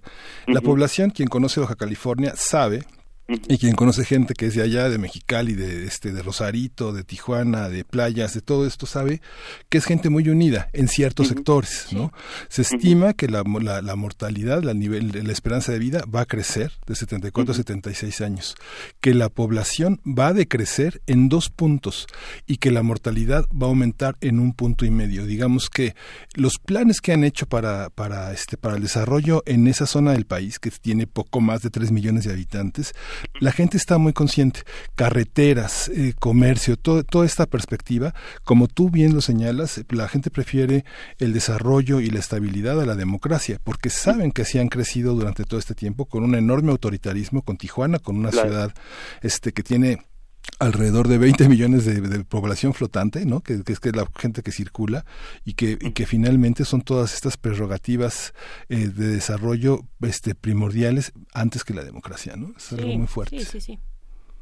Sí, te digo que es un tema muy, muy, muy fuerte que tiene que ver con la cultura democrática que tenemos, por un pasado de autoritarismo eh, que todos conocemos y que tenemos que ir trabajando mostrando que la democracia es una parte consustancial, no solo, como luego se percibe, de un conjunto de reglas jurídicas, sino que es una parte que ayuda a la conformación de un Estado plural que garantice un conjunto de valores que son concebidos o que deberían de ser concebidos como valores compartidos por la sociedad. Sin embargo, tenemos esta tensión entre bienestar económico por un lado, reglas democráticas, porque las reglas democráticas parecen siendo algo ajeno a nosotros, ¿no? Y entonces es un tema que creo que necesitaría una discusión mucho más amplia. Eso es, por supuesto, es una gran cuestión la que planteas ahí, eh, la pertenencia o no del de, sistema democrático que tengamos los ciudadanos y ciudadanas en este país. También, fíjate que por acá eh, Ricardo Bernal nos comenta, te, pregunta, bueno, Flechador del Sol en nuestras redes sociales, que es un radio escucha eh, constante en esta frecuencia, dice, interesante que se ventile la vulnerabilidad de la democracia en la 4T. El Ejecutivo, Andrés Manuel López Obrador, con su silencio les da espaldarazo. ¿Qué decir? ¿Qué decir de esto? ¿Es un respeto hacia el federalismo, hacia los estados, hacia la autonomía del estado de Baja California? Esta decisión del presidente de decir no me voy a meter. Esto tiene que ver con su autonomía, con su posibilidad de legislar sobre sus propias eh, sus propios procesos y, ya serán las autoridades. Un poco también lo que dijo Olga Sánchez Cordero. Eh, ya será la Suprema Corte de Justicia la que decida si esto es o no inconstitucional, ¿no? Pero hay que recordar, ahí sí que, que Andrés Manuel López Obrador se pronunció diciendo que a él le daría la cara de vergüenza de haber aprobado una ley Entonces se manifestó de manera crítica respecto a la ley. Sin embargo, hay quienes critican que él también tenía las facultades de establecer una acción de inconstitucionalidad por parte del de, eh, Ejecutivo Federal. Me parece que ahí hay una tensión permanente porque una de las cosas que se le ha criticado de forma constante al actual presidente de la República es el hecho de que mm, desea concentrar el poder y que esa concentración del poder vulneraría el pacto federal. Entonces, hay, hay una posición complicada en términos no tanto jurídicos, sino políticos de cómo debe responder ante eso. Eh, me parece que hizo bien no asistiendo él a la, a la mm, toma de protesta, sin embargo, lo que vimos con la Secretaría de Gobernación es bastante lamentable. Entonces, hay lo que podemos ver hasta ahora son discursos contradictorios. Por una parte, eh, una, un pronunciamiento crítico por parte de la presidencia de la República, eh, un señalamiento constante, y me parece que eso está bien, de que al final quien tiene que decidir será la Suprema Corte de Justicia. Me parece que todos estamos claros que la sentencia al final de la, Corte la Suprema Corte de Justicia será para señalar la anticonstitucionalidad de esta, de esta ley pero por otra parte parece que en el ámbito privado hay algunos funcionarios que están solapando esta ley. ¿no? Entonces, mm, este elemento contradictorio hace eh, que muchas de las eh, expectativas que se habían puesto en las transformaciones del actual gobierno puedan, si no estar totalmente en duda, porque me parece que sería eh, falso señalar que por esta acción está en duda otras acciones que se están haciendo, pero sí por lo menos queda cuestionada parcialmente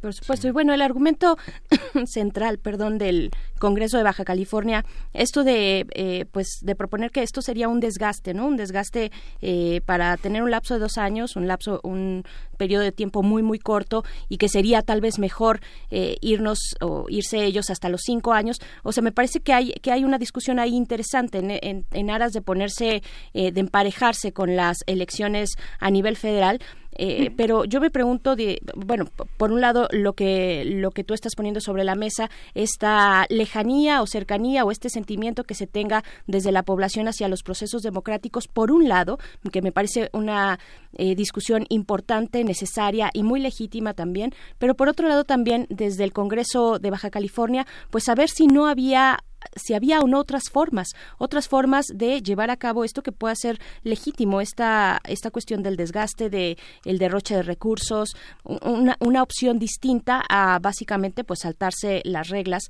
¿no? De cambiar las reglas una vez iniciado el juego y casi casi terminado el juego. Eh, eso sería interesante, ¿no? Pensando en que la autoridad solamente puede hacer lo que la ley le indica que haga.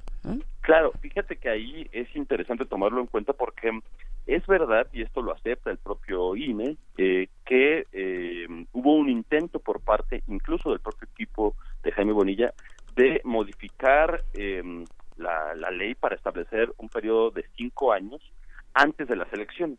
Y, ese, y en ese proceso primero dio a trámite el Instituto Electoral del Estado de Baja California y aceptó el cambio, señalando que sí se podía transformar de dos a cinco años, mm. pero después la Sala Superior eh, revocó esa decisión, de tal suerte, y esto ocurrió en dos ocasiones, de tal suerte que eh, el problema no es la legitimidad o no del argumento de que quizás en cinco años se pueden hacer mucho más cosas y es menor el gasto que se tiene que hacer porque implica una erogación de recursos mayor hacer dos elecciones en un periodo tan corto de tiempo, sino el problema real es que habiendo establecido eh, la sala superior que eran dos años, eh, todos los actores sabían que eran dos años, ese fue el resultado de la controversia este y de los recursos eh, legales que se establecieron, eh, aún así, con ese conocimiento se violó la ley sabiendas o se intentó vulnerar la ley a sabiendas de que esas eran las condiciones que se establecieron para insertarse en la contienda electoral, ¿no? Entonces, ciertamente puede haber una discusión eh, muy interesante respecto a si tienen sentido o no estos periodos de dos años, que no son un caso único. Recordemos que también tuvimos el caso de Veracruz y de Puebla recientemente, en donde hubo periodos de dos años, que puede haber un debate muy fuerte respecto a eso, si es legítimo, si no es legítimo. Sino el problema es que una vez ya habiéndose decidido periodo iba a ser de dos años, no conforme con que no se haya logrado establecer recursos que permitieran esa transformación y que habían sido revocados por la sala superior del Tribunal Electoral Federal, eh, a sabiendas de eso, se hizo esta ley que además, esto es muy importante tenerlo en cuenta, fue aceptada no solo por Morena, por la mayoría de Morena, sino también fue aprobada por el Partido Acción Nacional, por siete diputados de Acción Nacional y por diputados del PRI. Entonces, eso es lo que está en el centro de, del debate. Y sobre ese mismo punto, respecto al hecho de que eh, curiosamente, eh, partidos que hoy eh, impugnan esta ley, que está muy bien que lo, que lo impugnan a través de recursos eh, de acciones de inconstitucionalidad, en algún momento defendieron, en el caso específico de Yunes en Veracruz, que se ampliara ese, ese proceso. ¿no? Entonces, sí hay un debate legítimo respecto a si esos periodos de dos años sirven o no, pero lo que sí es absolutamente ilegítimo es precisamente la vulneración de la norma constitucional. Sí. y en el fondo también una cosa narcisista, ¿no? De que todos quieren ser el estadista inmortal y, e inolvidable, ¿no? Y escalar de ahí a otros puestos, ¿no? Pues sí, eso, eso también me parece muy preocupante. Es un tema muy preocupante que, que estamos viviendo, no solo en este caso, sino es frecuente en la política, pero, eh, pero es preocupante que todo el discurso de una transformación que se orientaba a que las personas que llegaran al servicio público tuvieran como meta final transformar la vida de la gente, muchas veces, en algunos casos, no en todos desde luego, pero muchas veces se está volviendo un trampolín político entre eh, algunas personas que están ya mirando, ¿no? Eh, qué va a pasar con su carrera política antes de garantizar eh, lo que tendrían que hacer como servidores. Por supuesto. Bien, bien pues agradecemos mucho, eh, doctor Ricardo Bernal, esta conversación. Ojalá podemos, podamos más adelante pues seguir conversando contigo. Te, deseamos un muy buen día. Muchas gracias, gracias por la invitación. Hasta pronto, el doctor eh, Ricardo Bernal, doctor en Filosofía Moral y Política por la Universidad. Vamos con algo de música. Esto se titula Los Naranjos y es de Vera Fauna. Sé qué tiene el aire que me vacía. Llevo dos días sin sol, que alguien me escriba. Y si tus ojos grandes vienen, me miran. No sé ni en qué día estoy,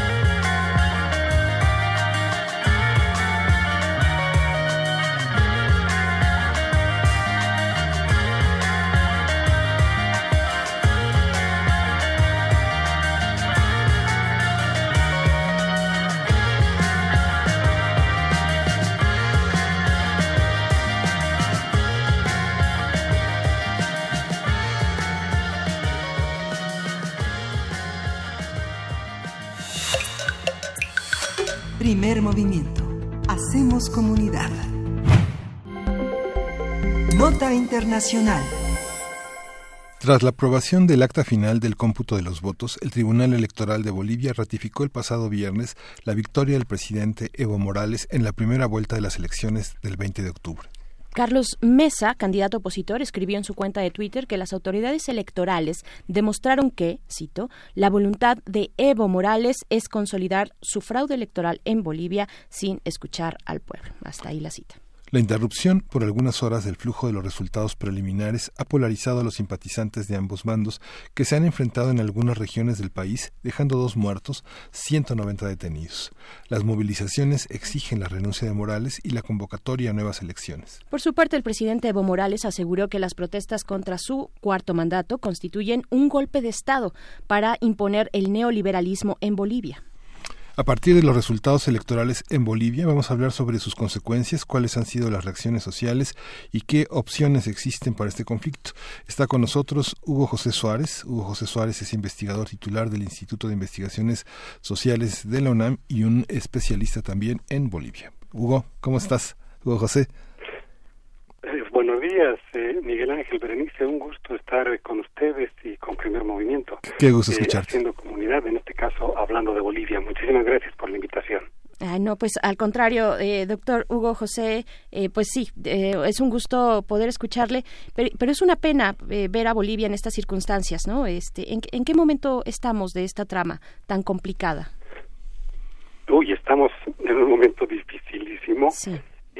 Muy complejo, eh, de hecho, el, eh, ahorita que en Bolivia son como las nueve de la mañana, algo así, eh, a las siete de la noche va, se va a cumplir el plazo del, eh, ultimátum eh, que le han dado algunas agrupaciones al presidente y bueno, el país está en vilo hasta hoy día en la noche para ver qué es lo que va a pasar y está realmente en un momento muy, muy difícil, muy polarizado. Yo creo que, eh, si me permiten, yo creo que hay que decir algunas cosas antes de llegar al momento actual, digamos, en el que estamos. Hay que poner un poquito la cuestión en perspectiva. Y, y creo que hay que pensar qué, eh, qué sucedió en todo este tiempo para ver cómo llegamos hasta dónde llegamos.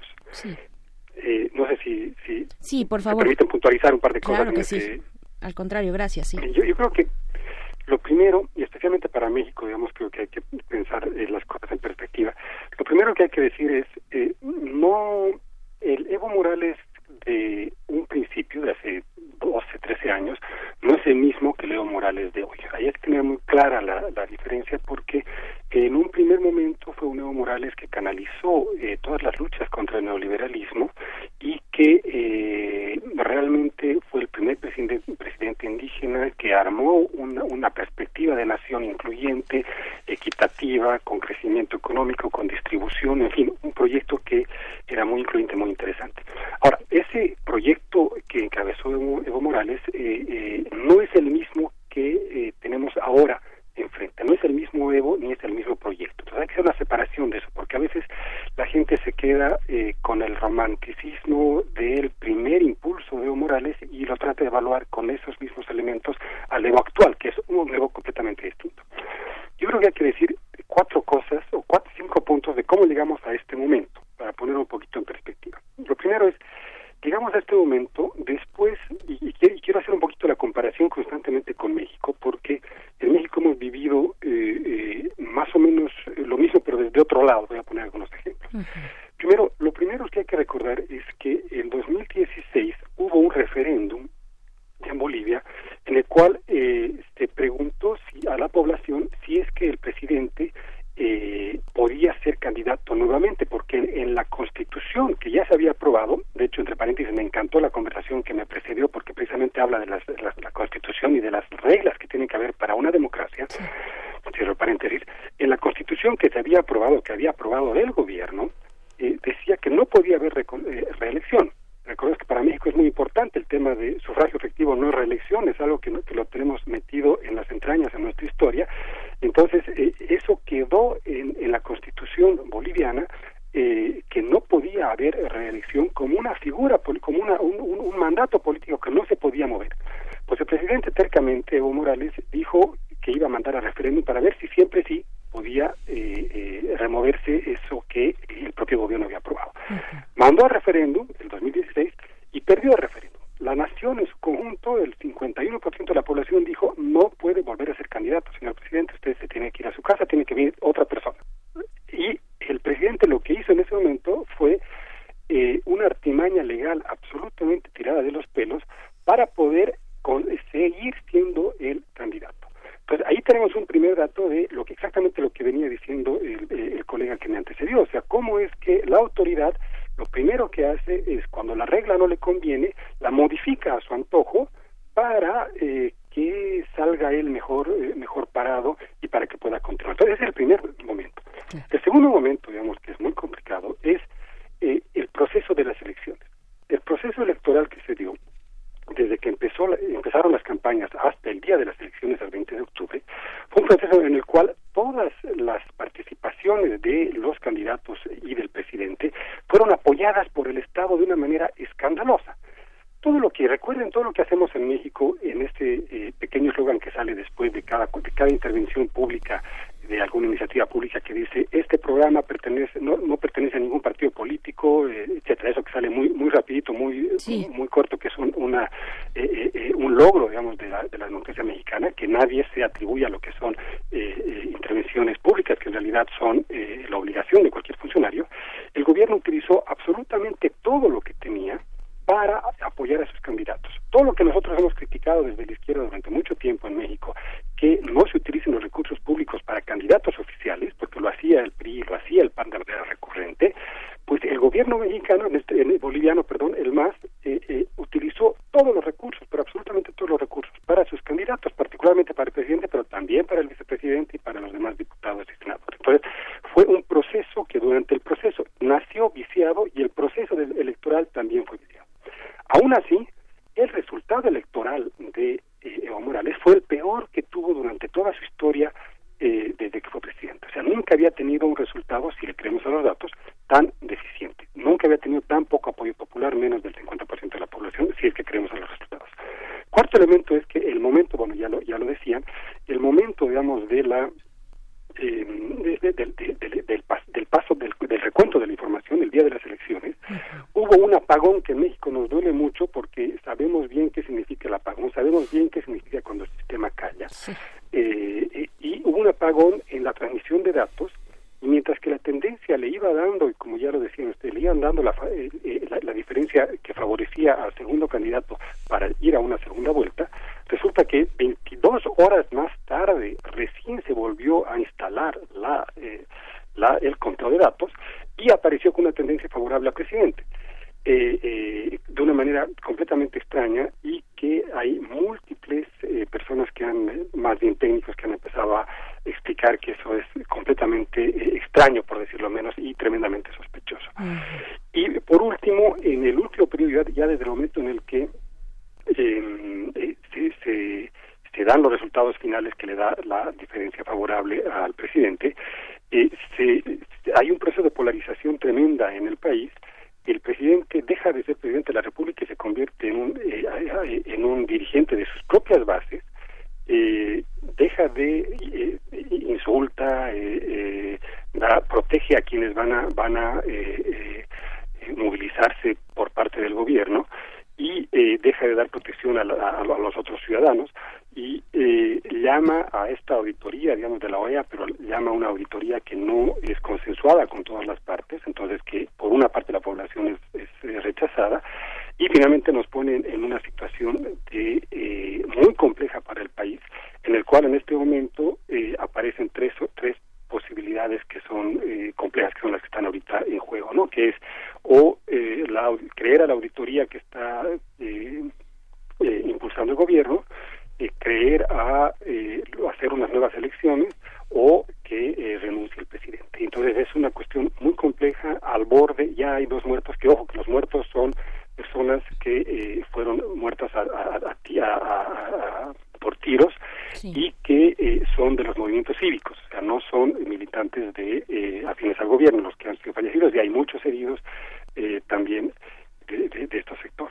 Entonces, eh, nos pone en una situación realmente muy compleja, eh, muy complicada, que vaya a saber qué qué va a salir. Esperemos que no eh, haya más sangre y esperemos que haya una salida democrática eh, y que salgamos más o menos bien parados de este tremendo eh, problema, tremenda situación en la cual está metido el país. Claro. Eh, doctor Hugo, también, bueno, hay que decir, nos quedan cuatro minutos, pero no queremos dejar de preguntar eh, sobre el papel que está jugando la, la oposición en estas manifestaciones. Eh, hemos visto a través de diarios, diarios internacionales, aquellos que están cubriendo estos eventos en Bolivia, que es la oposición precisamente la que se ha montado, la oposición política, o, o qué tipo de oposición, cuáles son las oposiciones frente al régimen, porque también, bueno, Evo Morales habla de un golpe de Estado, habla de esta lucha contra el neoliberalismo. ¿Quiénes son? ¿Quiénes son estas voces de oposición que están al frente de las manifestaciones? ¿O es generalizado? ¿Está la población ahí eh, de manera fuerte? ¿Cómo, ¿Cómo, leerlo? Digo, lo del golpe de Estado es, es, es una artimaña del presidente. La verdad que eso no, no eh, es un recurso retórico del propio presidente. y las Fuerzas Armadas han sido las que más han estado eh, mimadas durante todo este periodo por parte del gobierno. Entonces, en realidad es, una, es, traer una retórica que le permita más comodidad y que le permita ganar tiempo. Pues no es, de hecho, tiende a las Fuerzas Armadas a, su favor. Ahora, pueden haber fracciones, pero para respecto a la oposición es muy importante hacer eh, eh, tener claro que hay han habido ha habido una última fractura el fin de semana con dos oposiciones distintas había una posición bastante más democrática, digamos, que estaba alrededor de, eh, de Carlos Mesa, que fue la que eh, pidió eh, la segunda vuelta y que en una lógica de, de bueno, ir a una segunda vuelta y tratar de ver que, que se dirima el asunto otra vez en las urnas. Pero ha, ha surgido los últimos, el, el, último miércoles, el último sábado, perdón, ha tenido mucho más protagonismo las oposiciones cívicas y en este caso el grupo cruceño que un grupo eh, muy derechista, eh, muy católico, muy conservador y que no sabemos hacia dónde puede ir eso y además que no representa, o sea, no no tiene nada de eh, proceso democrático en su propia constitución. Son son son los comités cívicos que no tienen no, no, son los resultados de procesos democráticos internos. Entonces efectivamente no es un no es un episodio no es un escenario fácil hay una parte que es muy conservadora, que es la que está ahorita en Santa Cruz, que es la que está dando el, el ultimátum. Hay otra parte que es más democrática, que estaría un poco más eh, alrededor de Carlos Mesa. Hay una parte que es democrática del gobierno, que estaría alrededor de algunos funcionarios que pueden estar dentro del gobierno. Y hay una parte que es eh, muy radical también por parte del gobierno, que estaría también pensando más bien en una lógica de confrontación, eh, pensando en un escenario venezolano más que en un escenario de otro tipo que se puedan resolver las cosas democráticamente y que podamos construir una democracia a largo plazo. Sí. Pues, pues, así estamos. Entonces esperamos eh, a las 7 de la noche este ultimátum, este plazo que se cumple, ¿cierto? Estamos por ahí. Sí. A las 7 de la noche de hoy eh, vamos a tener sorpresas a ver qué será. Eh, este es, un momento muy delicado y bueno, esperemos que esperemos como como decía exactamente el colega que me antecedió y, y como decía Miguel Ángel hace hace un rato esto de que eh, eh, todos quieren ser, eh, me guardé la frase, todos quieren ser el estatista inmortal, en este caso es Evo Morales, y que también todo el mundo quiere modificar las leyes a su antojo, pero a la vez hay otros sectores que son tremendamente conservadores que quieren volver a, situaciones completamente también del, del era neoliberal, en fin. Es un momento difícil, es un momento eh, complejo que yo creo que la salida es eh, pensar en la democracia, pensar en una sustitución, una reconstrucción de instituciones que en las que todas puedan creer y ahí, y, con esto termino, perdón, creo que México tiene que jugar un rol muy importante. Si México empieza a eh, tomar partido por una de las partes, eh, estamos eh, eh, primero dando la, la, espalda a la solución del problema y en, lugar de que México se convierta en un canal de solución y que traiga a las partes y que lleve estas experiencias tan ricas que tenemos en México para poder resolver conflictos tan complicados que hemos tenido, eh, que más bien transmite esa experiencia y se convierte en un canalizador de los conflictos y, y, en una, una opción para resolverlos, en vez de que esté levantando una de las banderas que vaya a complicar más el asunto para los bolivianos. Así es. Pues Bien, pues doctor Hugo José Suárez, eh, titular de investigador titular del Instituto de Investigaciones Sociales de la UNAM, muchísimas gracias por este por estos comentarios y estas reflexiones. Gracias, gracias Hugo. Muchísimas gracias eh, a la orden y bueno, ojalá que mañana sigamos con un país en pie. Gracias, estaremos, ojalá. Estaremos observando a Bolivia hoy a las 7, después de las 7 de la noche. Muchísimas gracias, un abrazo. Y pues bueno, vámonos ya al corte de la hora, son las 9 de la mañana, qué barbaridad. Eh, gracias. eh, Adiós a la Nicolaita. La radio Nicolaita, nos escuchamos mañana. Vámonos a la tercera hora de primer movimiento. Síguenos en redes sociales. Encuéntranos en Facebook como Primer Movimiento y en Twitter como arroba PMovimiento. Hagamos comunidad.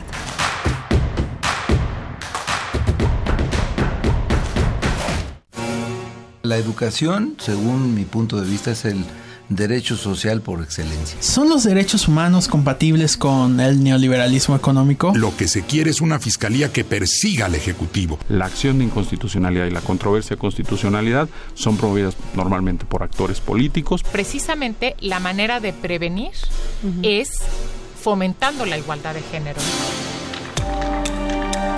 Conocer y defender nuestros derechos es responsabilidad de cada uno. Las voces de los expertos se dan cita en donde la cultura de la legalidad es la meta de cada día. Derecho a debate, temporada, 3.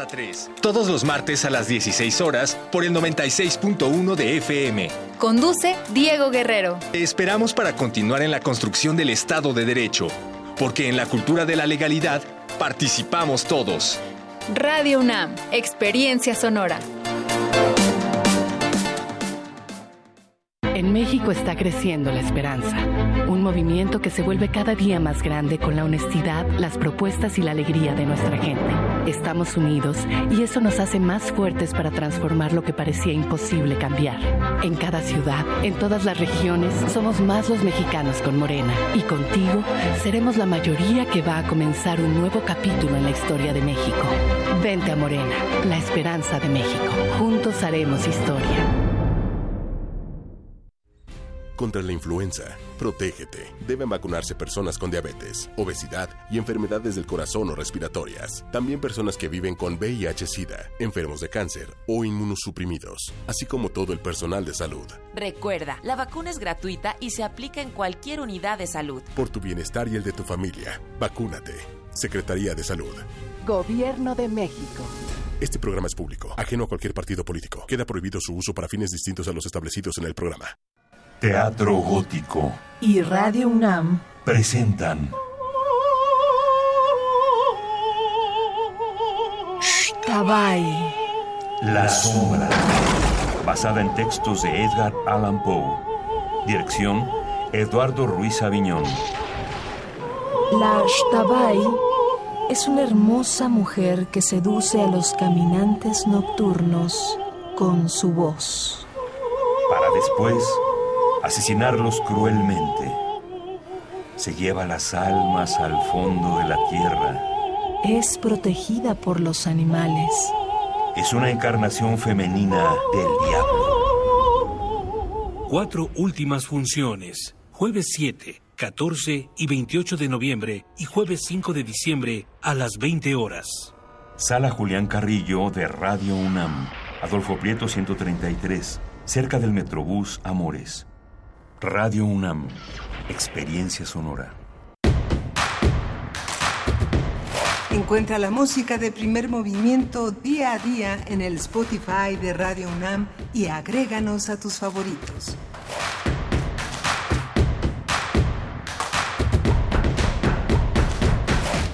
Hola, bienvenidos, bienvenidas. Estamos de vuelta en primer movimiento. Iniciamos esta tercera hora de transmisión en este día que es lunes 4 de noviembre, son las 9 con 4 de la mañana y estamos aquí en cabina con muchos temas interesantes, Miguel Ángel, con muchas reflexiones importantes acerca de la democracia que tuvimos en la hora pasada, ¿no? Sí, justamente hay una, hay una coincidencia y esto con lo que concluyó Hugo José Suárez es muy importante.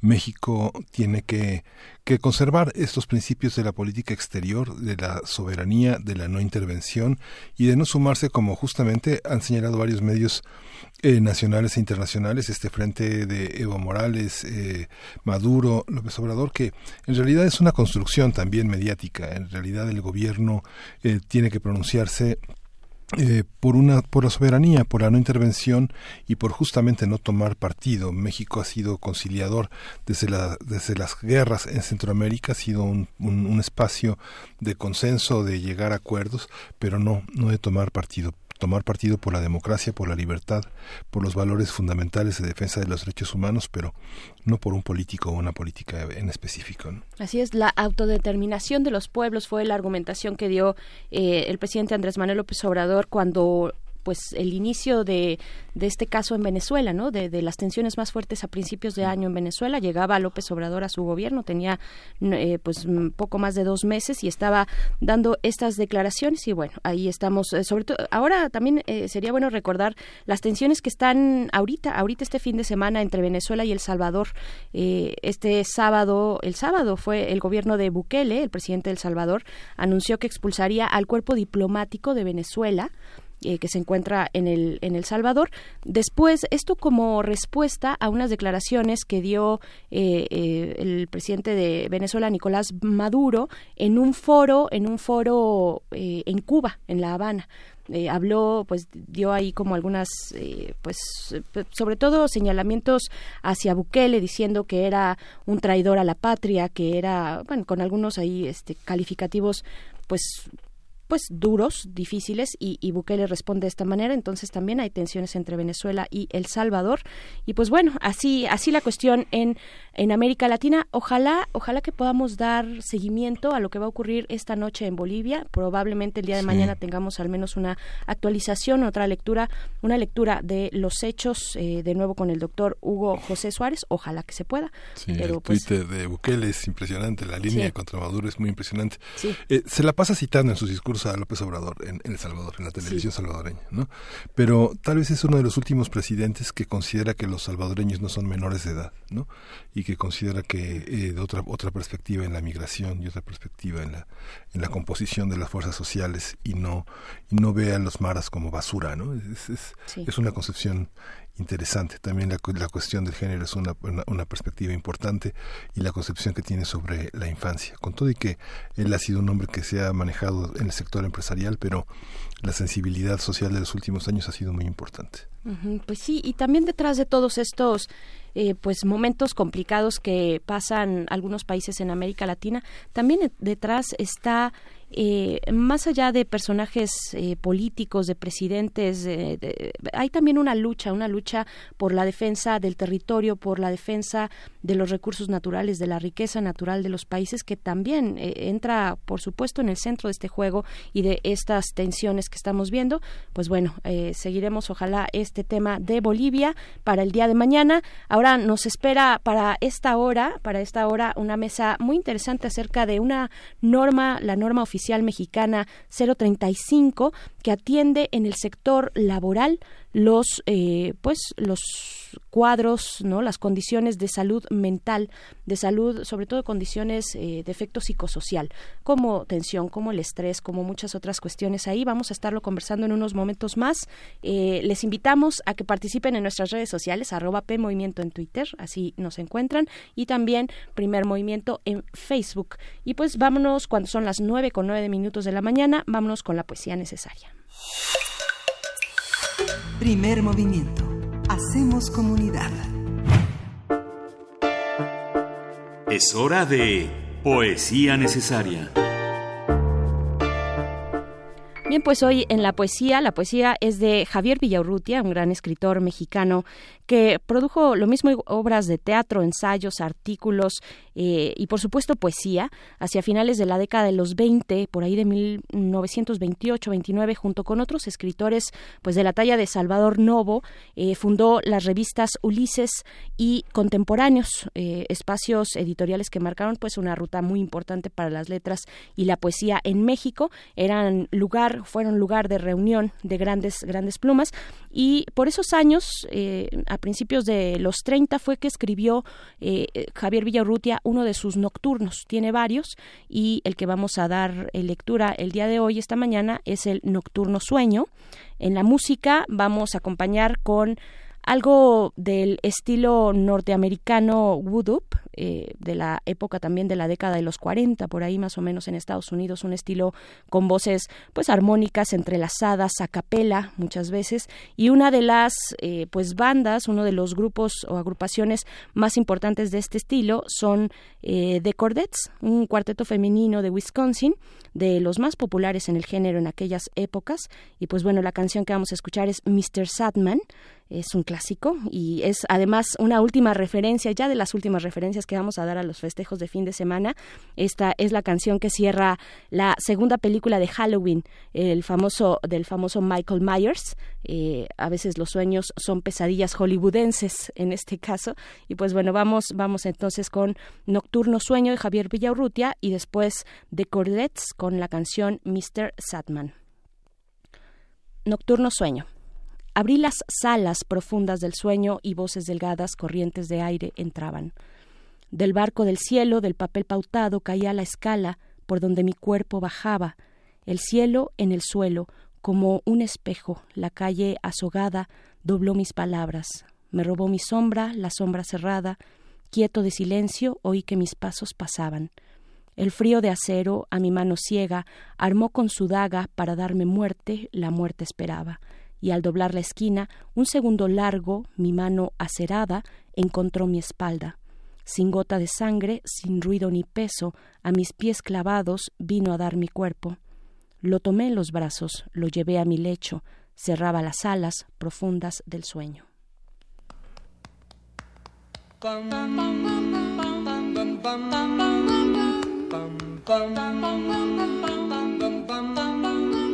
Mr. Sandman, bring me a dream.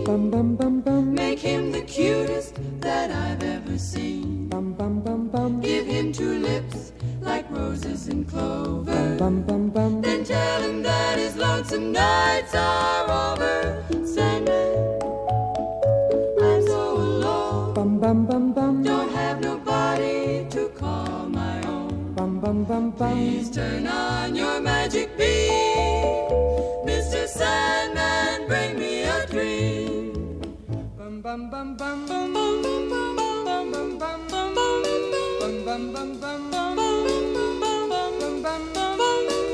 Mr. Sandman, bring me a dream. Make him the cutest that I've ever seen. Give him the word that I'm not a rover. Then tell him that his lonesome nights are over.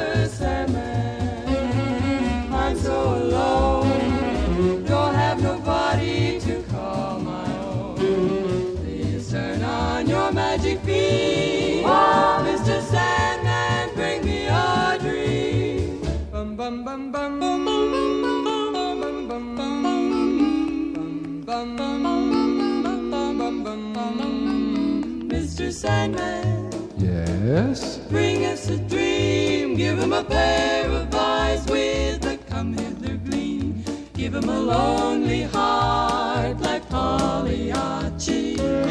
And lots of wavy hair like Liberace. Mr. Sandman, someone to hold. Someone to hold. Would be so peachy before we're too old. So please turn on your magic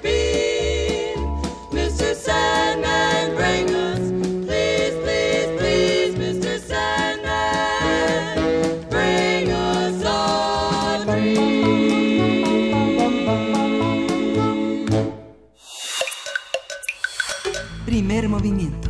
Hacemos comunidad. La mesa del día.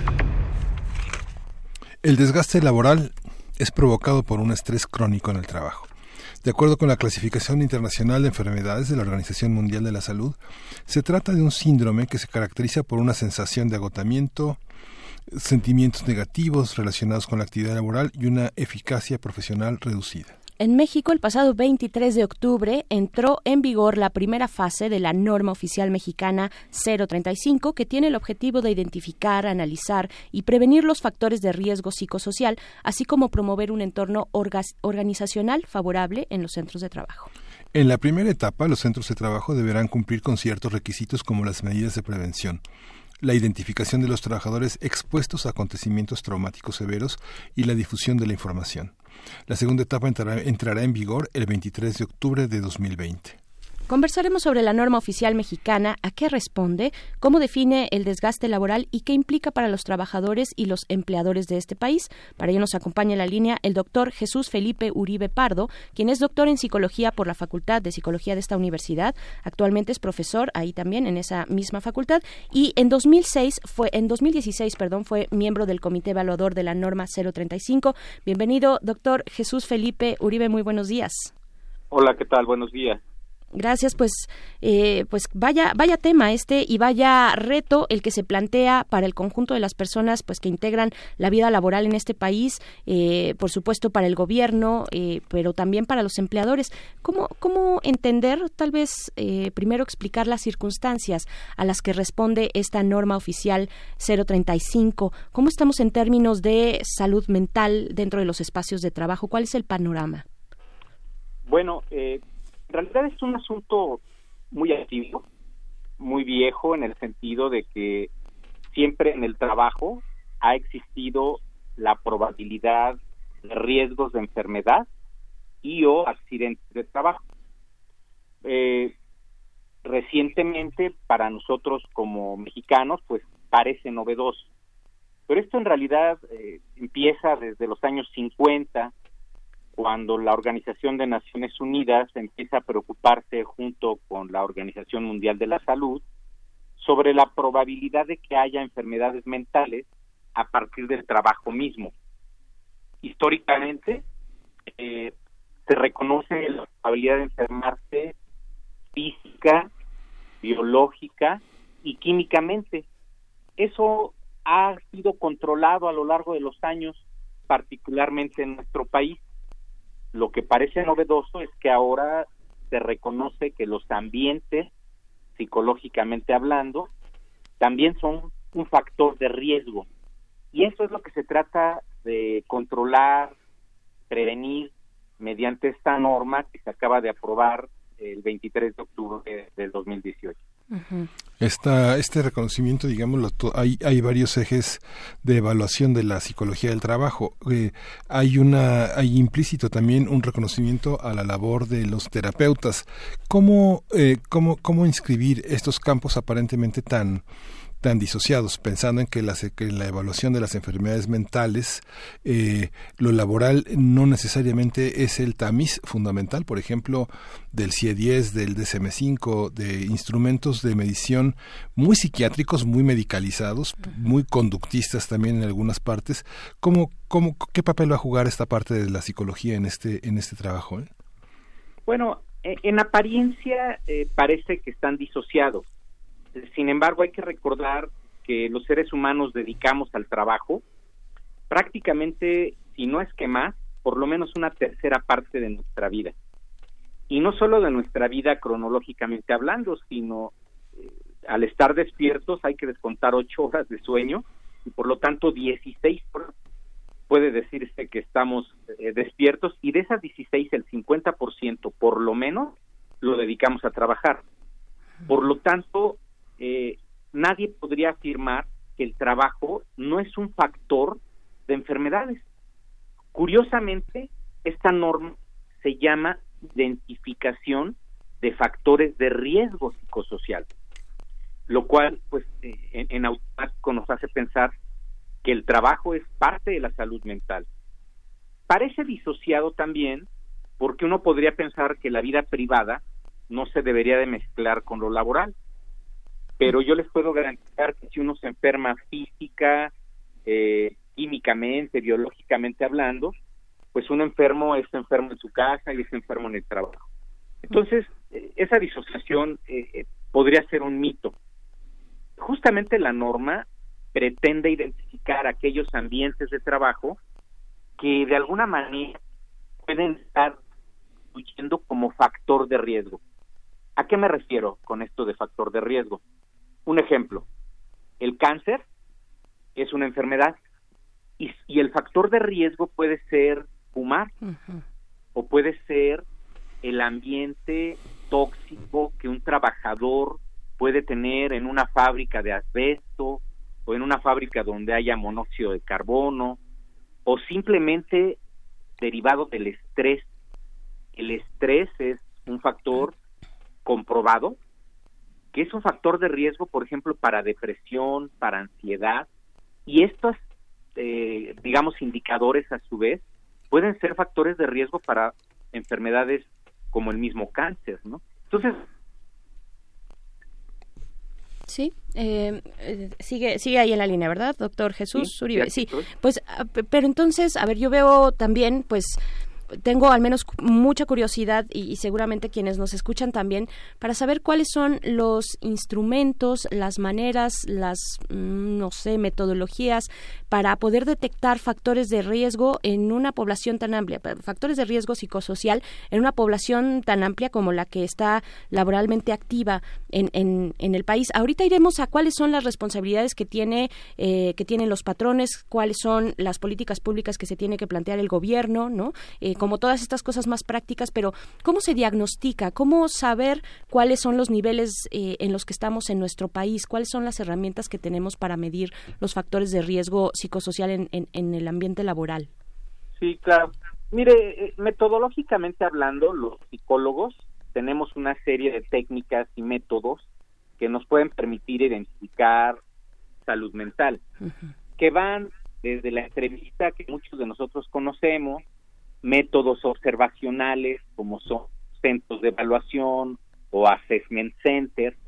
También tenemos obviamente cuestionarios o escalas. En el caso de la Organización Internacional del Trabajo y particularmente eh, de la Secretaría del Trabajo y Previsión Social en México, se decidió utilizar justamente eh, cuestionarios, que son los cuestionarios que ofrece la norma que es el GR1, GR2 y el GR3, que no es otra cosa más que un cuestionario que mide la de riesgo que a su vez nos van a permitir emitir un diagnóstico. Si esto pudiera hacerse metafóricamente, es como cuando uno se toma unos análisis médicos, se hace una química sanguínea y lo que va a salir ahí son indicadores que dependiendo de la interpretación que se hagan de esos indicadores, pues vamos a determinar el grado de riesgo en términos de salud mental. La Secretaría de Trabajo en esta norma está proporcionando justamente estas guías que le llama guías de referencia. Son tres guías que va para empresas de hasta 16 trabajadores, de 16 a 50 trabajadores y de más de 50 trabajadores sería, la guía 3. Claro, imaginemos un poco la implementación de estos cuestionarios. Eh, ¿Correspondería a quién? ¿A la, a la Oficina de Recursos Humanos de que, que, se tenga la empresa? ¿O, sería la empresa la que tendría que contratar, perdón, bueno, eh, a, psicólogos, a especialistas, ¿no? Pues bueno, eh, esto yo creo que de manera muy pragmática sí podría decirse que esto le corresponde al patrón. y el patrón va a decidir si esto lo va a hacer recursos humanos, relaciones laborales, en otros países son los sindicatos los que hacen esto. Eh, y digamos que el profesional que técnicamente y metodológicamente está preparado para hacer esto por su formación, pues son los psicólogos. Claro. Los psicólogos, pues sí, eh, dentro de nuestra profesión eh, estamos dotados justamente de las materias relacionadas con el análisis y el uso de técnicas como son los cuestionarios psicométricos. Entonces, ¿quién va a hacerlo? Bueno, digamos que por default serían psicólogos, pero la misma Secretaría del Trabajo, pues a quien ordena hacer esto es al patrón. Y ya el patrón decidirá eh, a través de qué medios. También, desde luego, podrán contratar consultores, psicólogos, pero esto, digamos que, pues esto no está contemplado porque ya es decisión de cada institución. Aunque el tema es que es no ser juez y parte, ¿no? Digamos, si contrato a mi jefe de recursos humanos para que me evalúe si mi empleado está estresado, pues yo creo que hay, hay, hay un verdadero conflicto, ¿no? Y pensar en la psicología general como el único parámetro terapéutico o de medición, pues también es polémico, ¿no? Podría ser una, una manera de verlo, de ser juez y parte. Sin embargo, la ley en ese sentido es muy clara. El responsable de hacerlo es el patrón Y esto sucede en otros ámbitos muy parecidos, por ejemplo, en el ámbito médico, la, la, la norma 036 o las normas relacionadas con seguridad industrial, en realidad es el patrón el que hace eso. O cuando se hace detección de necesidades de capacitación, quien es el responsable es el patrón. Voy a poner un caso. En el caso de una, eh, un incendio, de una explosión en una empresa, quien es el responsable de que esto no suceda es el patrón. Y legalmente se van a ir, eh, si fuera el caso, contra el responsable, independientemente de que sea el trabajador o alguna institución la que esté colaborando en este tipo de mediciones. Eh, recordemos que desde el punto de vista legal, eh, los abogados eh, establecen la posibilidad de que haya en el marco jurídico un responsable legal de la empresa. Entonces, en ese sentido, si el patrón tiene que ser juez y parte, pues no es malo siempre y cuando esté cumpliendo con la ley. Sí. ¿Cuáles son, bueno, eh, igual para, para cerrar un poco y tener esta idea de cuáles son las obligaciones y las responsabilidades muy puntuales que, que recaerían sobre, eh, precisamente sobre los empleadores, sobre los patrones? Eh, esto, esto, esta nueva, la implementación de esta norma 035 va a ser factor de estrés para los patrones? es una buena pregunta. Como esto es algo novedoso, entonces yo debo reconocer que algunas pláticas que he tenido con patrones, pues sí denotan, vamos a decirlo, estrés, porque es novedoso.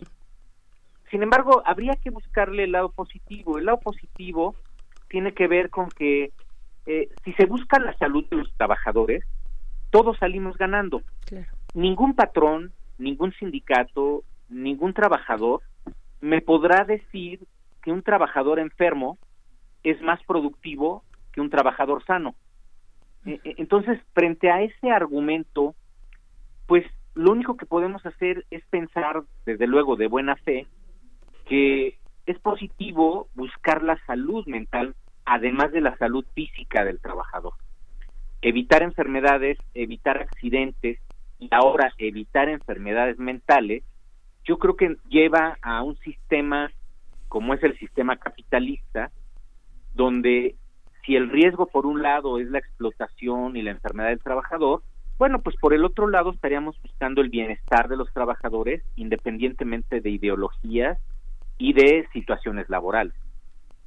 claro, a qué, bueno, cuando pensamos en el eh, contexto laboral de nuestro país, pues podemos observar eh, esquemas de contratación muy distintos, ¿no? Muy, muy distintos. Hay muchos perfiles de trabajadores. En fin, es toda una gran diversidad la que ocurre en nuestro país. El outsourcing, los sindicalizados, eh, los por contrato honorarios, en fin. ¿A, ¿A, cuáles aplicaría esta norma? ¿Solamente a los sindicalizados? ¿Solamente a aquellos que tienen posibilidad de permanencia, que pueden reclamar eh, sus derechos laborales, eh, porque todos los demás finalmente si llegan a un punto de estrés que, que, pues los hace ya, eh, los, los aleja de la funcionalidad laboral, pues se pueden reemplazar, ¿no? Viéndolo de manera muy muy macabra y como muchas veces lo hacen también algunos algunos empleadores, ¿no? Reemplazas por otro y bueno, el que sigue y, y, tus problemas de salud no los voy a cargar yo, ¿no? Claro. No, en realidad la norma tiene que ver con todos los trabajadores en todas sus modalidades. Ah, Desde luego, cada situación pues llevará condiciones muy específicas de cómo se va a hacer la identificación, la elaboración de programas y la prevención de enfermedades. Pero sea bajo el contrato que sea, todos los trabajadores deberán ser evaluados, tanto de sector público como de sector privado, mm. independientemente de si están sindicalizados o no. Aquí hay que aclarar varias cosas interesantes. Eh, algunas de ellas es que eh, los que deberían de estar atrás de todo esto son los sindicatos. Sin embargo, ellos están muy ausentes en México desde hace muchos años. Entonces, ¿quiénes tendrán que tomar aquí, digamos, la iniciativa? Pues los patrones. Habría que involucrar a los sindicatos, que son los grandes ausentes en nuestro país, y el trabajador mismo responsabilizarse. Ahora, la norma trata de evaluar los ambientes de trabajo, no al trabajador de manera directa. Mm. Por lo tanto, eso tiene que impactarle más a la empresa y por lo tanto al trabajador, pero todos están aquí. Eh, desde luego el outsourcing, la precarización del trabajo en general, esta tercerización que se está dando y sobre todo los bajos sueldos y las malas condiciones de trabajo, pues desde luego son causantes de estrés. Y recordemos que atrás de la norma eh, el gran monstruo es el estrés.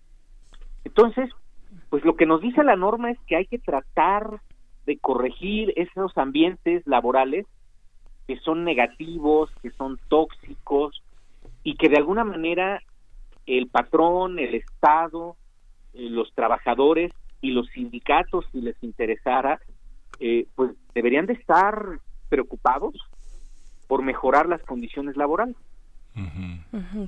Aunque este la, ley de servidores públicos eh, es es como muy clara sobre la, manera en la que las condiciones de los eh, de los empleados de servicio público se, se, se manifiestan y esta parte de los sindicatos eh, no sé, bellas cifras, bellas cifras del INEGI, por ejemplo, ¿no?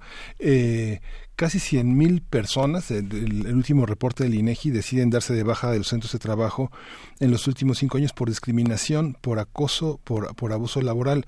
Hay una por ejemplo, esta organización OCC Mundial, que es una enorme bolsa de trabajo internacional, de, señalaba en paralelo con el INEGI que seis de cada diez empleados en nuestro país viven algún tipo de discriminación laboral. Ahí es innegable la participación de los sindicatos. ¿Dónde se ve la ausencia de los sindicatos? Digamos, en esa parte es un, es un mediador fuera de lo, de lo, de lo personal, de ambientes de trabajo muy hostiles, eh, muy este, opresivos o de jornadas de trabajo muy extenuantes bajo la, la idea de el trabajador comprometido que tiene que quedarse 16 horas trabajando porque si no, este, realmente no está con la camiseta puesta. Toda esta parte... ¿no? lo que reporta el INEGI es una enorme discriminación, una enorme lo que reportaba la este eh, conciliación y arbitraje que ya no existe esa, esa ese tipo de juzgados es igual, o sea, seis de cada diez eh, de este denuncias están amparadas bajo el abuso y la discriminación laboral. Efectivamente. Mire, yo tuve la suerte hace algunos años de estar en España, de estar en Colombia, de estar en Argentina y viví estos procesos similares a los de la norma. Y a mí me sorprendió muchísimo hace años que los que promovían justamente este tipo de normas eran los sindicatos. A mí me invitaban a dar conferencias, por ejemplo, a Colombia, y era un auditorio lleno de líderes sindicales y de patrones. Cuando yo he dado conferencias en México, mi auditorio es de trabajadores de académicos. ¿Qué quiere decir esto? Que el gran ausente es el que se supone que es el representante de los trabajadores. Que si uno ve la ley o ve la historia de la política social y de la economía, se supone que los sindicatos son los grandes defensores de los derechos laborales. Eh, los que hemos leído un poquito de historia sindical, pues sabemos que en México el corporativismo pues ha hecho una serie de simulaciones de carácter sindical, laboral, que en realidad el último beneficiado es el trabajador. Desde luego no debo generalizar, seguramente no son todos los sindicatos, pero lo que sí puedo casi asegurar es que la mayoría no ha tenido eh, un protagonismo a favor del trabajador, al menos en esto que tiene que ver con los ambientes laborales. Mi participación en alguna época, justo cuando estábamos trabajando con la norma, fue de sorpresa cuando los patrones de manera natural, pues no les gustaba mucho una nueva reglamentación, los académicos defendíamos mucho la situación de los trabajadores, pero los sindicatos se quedaron callados los sindicatos eran los grandes ausentes en esos procesos. Afortunadamente la norma se ha aprobado, pero yo sigo viendo esta ausencia. Y esta ausencia a mí particularmente me preocupa porque el actor legal, político y vamos a decirlo de alguna manera oficial e institucional, debería de ser el sindicato el que debería de estar eh, contestando algunas de estas preguntas que ustedes este, respetuosamente me están haciendo, pero esta es una pregunta para sindicatos. Claro, lo que pasa es que es una norma que deja sin, sin, capacidad de acción al sindicato. Digamos que si el sindicato es una organización que se preocupa por los trabajadores, digamos ya normar desde fuera, es sí, sí es, es, es algo histórico restringir toda esta labor psicosocial de los sindicatos, que, que bueno, es, es yo, no, yo no lo enjuiciaría si está bien o mal, sino que históricamente es un cambio en las relaciones laborales como lo permiten hacer. Señalaron los diputados reiteradamente que el tema del outsourcing es algo, es una, es un tema pendiente. Si hay trabajadores maltratados en México, son los del outsourcing, ¿no? O sea, yo quisiera ver cómo los eh, jóvenes repartidores, ya no solo jóvenes, ahora hay de todas las edades y, y, y, de todos, digamos, en distintas circunstancias, los repartidores de comida, ¿no? En estas plataformas digitales eh, que van atravesando la Ciudad de México, las calles de la ciudad, en un contexto, pues, de muchísimo estrés. Es, solo por, por poner un ejemplo, eso por un lado dentro de la iniciativa privada, eh, doctor Jesús Felipe Uribe, pero también por otro lado, bueno, nos comenta eh, que esta norma aplicar, aplica ya, porque ya está vigente, aplica para el sector privado y también para el sector público. Y sí, pienso claro. en algunos perfiles de alto riesgo en el sector público, como lo son las fuerzas, las fuerzas armadas, como lo son eh, las policías, las policías municipales, aquellos que pues están en contextos de, de total adversidad y, y, con incluso arriesgando la vida, ¿no? ¿Cómo ponderar en esos casos tan extremos, no? Sí, es muy fuerte. Bueno, mire, la literatura internacional lo tiene contemplado eh, la literatura internacional nos dice que los factores psicosociales son todos estos elementos que afectan los ambientes laborales. Ahora, existen de riesgo, como lo que se mide con la norma, que son aquellos elementos negativos de ese ambiente. Pero también existen los factores psicosociales de riesgo implícitos en los trabajos, en los puestos y usted los acaba de definir muy bien, o sea, ser policía, ahí les van algunos puestos que muchas veces no creemos que sean peligrosos. Los vendedores de calle están expuestos a asaltos. Sí. Los choferes de autobuses, de tráiler, de camionetas de traslado de mercancías también están sujetos a violencia laboral. Y hay trabajos muy estresantes como los enfermeros, como los mismos médicos, eh, los psiquiatras, y hay trabajos que están expuestos, como el militar, a un alto riesgo en términos de seguridad física. Entonces, esto es lo que se trata de entender como eh, que siempre ha existido en realidad, pero que ahora se trata de normar. En ese sentido, yo no diría que los sindicatos eh, puedan ser sustituidos. Yo creo que es el momento en que los sindicatos deberían de, en, en realidad, llevar a cabo los objetivos por lo que existen, porque son los grandes ausentes. Yo no me canso de decirlo, los grandes ausentes son los sindicatos. Y yo cuando estuve en España en estos procesos, quienes dirigieron para que la Comunidad Económica Europea aceptar a España desde el punto de vista laboral eran los sindicatos. Los sindicatos hacían investigación, hacían política, reglamentaban y eran los que estaban luchando por el bienestar del trabajador, sí para que fueran aceptados en la Comunidad Económica Europea, pero al mismo tiempo, pues porque era benéfico. Y aquí, yo insisto, eh, políticamente ni los diputados ni los senadores eh, lo han hecho de manera, eh, digamos, de iniciativa personal o política o partidista. Lo han hecho pues porque la ley está firmada. Eh, yo tengo una anécdota. México ha firmado todos los tratados laborales que se han dado en los últimos 10, 15 o 20 años. Eh, vamos, ha, ha sido la firma más rápida de Latinoamérica. El problema es que esos tratados no se han puesto en práctica por muchos años.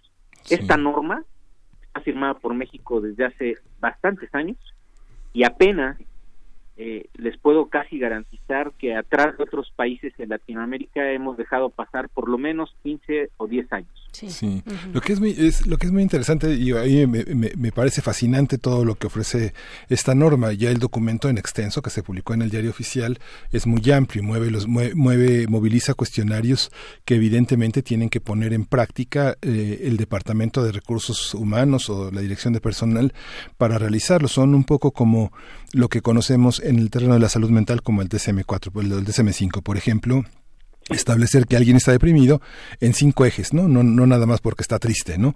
Esta parte es muy interesante, pero algo que pasa, que, es muy interesante tener esta metodología, pero ya si uno ve los números, eh, los números que, que provee el INEGI en su encuesta sobre trabajo y ocupación, es interesante cómo hay algo de, este, mira hijo, si no te gusta ese trabajo, déjalo aquí, este, te hacemos fuerte y te apoyamos. Hay ambientes laborales que son eh, desestimados por el, propio eh, trabajador porque no se puede oponer a, una, a un ambiente que lo oprime. Entonces, la, una de las razones más interesantes, más esperanzadoras que tiene el INEGI es que la mayoría de las razones para abandonar el trabajo es que la gente quiere seguir estudiando o retomar sus estudios. Mm. La otra es porque quiere ganar más o superarse.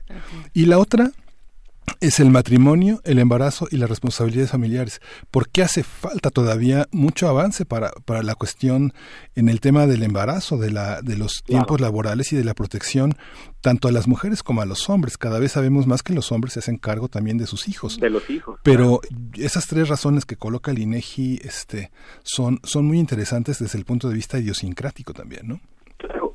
Mire, hablando de eso, por ejemplo, la norma tiene uno de los factores que mide es conflicto trabajo-familia o familia-trabajo. Esto es de todos los días en el mundo laboral. ¿Por qué? Porque la mujer o el hombre que tienen hijos, pues son llamados a una junta o el hijo tiene problemas y tienen que estar a la cierta hora con la directora, o que hay que ir a vacunar a los hijos, o que eh, por decir algo el hijo se enfermó y hay que cuidarlo. Eso no quiere decir que no existía. Lo que pasa es que eso se negaba o se niega. Eh, ¿Qué implica? Pues que el trabajador a veces tiene que mentir o tiene que con mucha pena pedir un permiso y a veces se lo niegan. Entonces, e-, el que reconozca que son conflictos, vamos a decir, normales y que tienen que estar contemplados para que las relaciones de trabajo sean por lo menos amigables, pues es que tiene que reconocerse que ahí hay un factor que generalmente genera estrés. Eh, usted lo dijo muy bien, eh, si yo tengo un riesgo de trabajo, es responsabilidad del patrón, pero no tiene por qué darme pena enfermarme y mucho menos accidentarme y sentir que es motivo de perder el trabajo.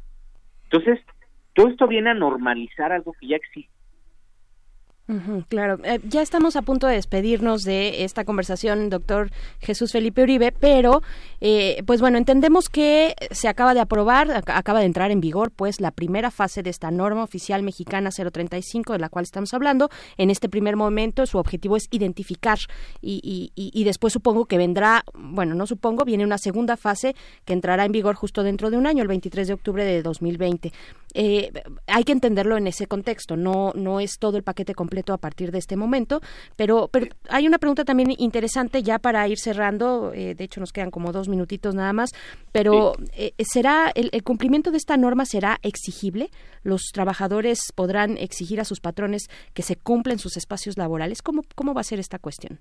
Sí, teóricamente es una norma, por lo tanto es obligación ya de los patrones, se habla ya de sanciones, yo he tenido la suerte de platicar con directivos de la Secretaría del Trabajo. Ellos están conscientes de la gran dificultad que esto va a implicar para todos los patrones, de cualquier tamaño y de cualquier economía. Entonces ellos eh, sí me transmitieron a mí algunos mensajes. Uno de ellos es, no se trata de estigmatizar en términos de multas, de sanciones, en realidad lo que se debe de entender es que es una norma que pretende controlar y prevenir. Prevenir creo que es lo más importante. diagnosticar para prevenir, no diagnosticar para sancionar.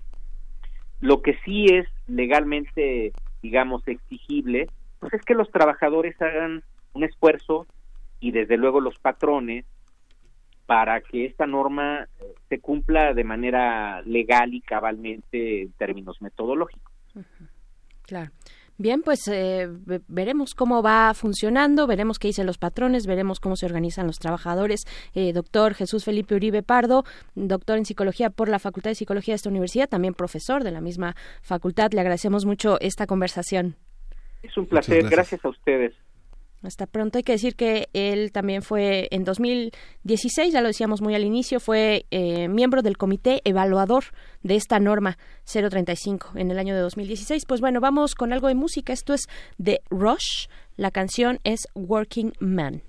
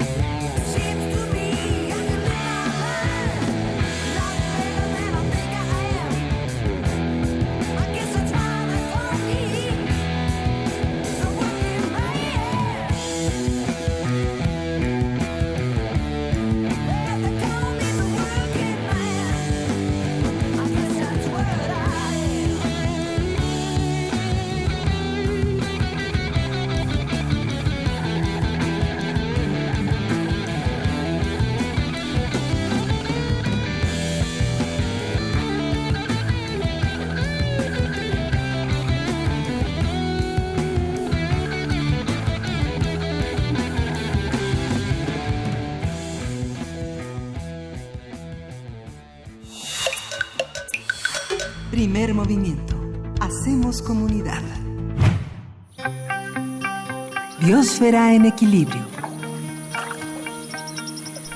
Y nos da mucho gusto darle la bienvenida a la doctora Clementina Equigua, bióloga, doctora en ciencias de la Facultad de Ciencias de esta universidad y divulgadora del Instituto de Ecología, para hablar de los riesgos vistos desde la perspectiva geográfica. Bienvenida, doctora Clementina, qué gusto, qué gusto saludarle. Buenos días a ustedes, ¿cómo están? Muy bien, contentos de estar contigo, Clementina. Sí, la verdad. mil gracias. bueno, pues ahora traigo este tema que es muy bonito, que han estado trabajando en el Instituto de Geografía del UNAM, que ellos han estado trabajando con un atlas de riesgos de la Ciudad de México. Yo creo que pues es una parte de la naturaleza humana tratar de ubicarnos en el espacio.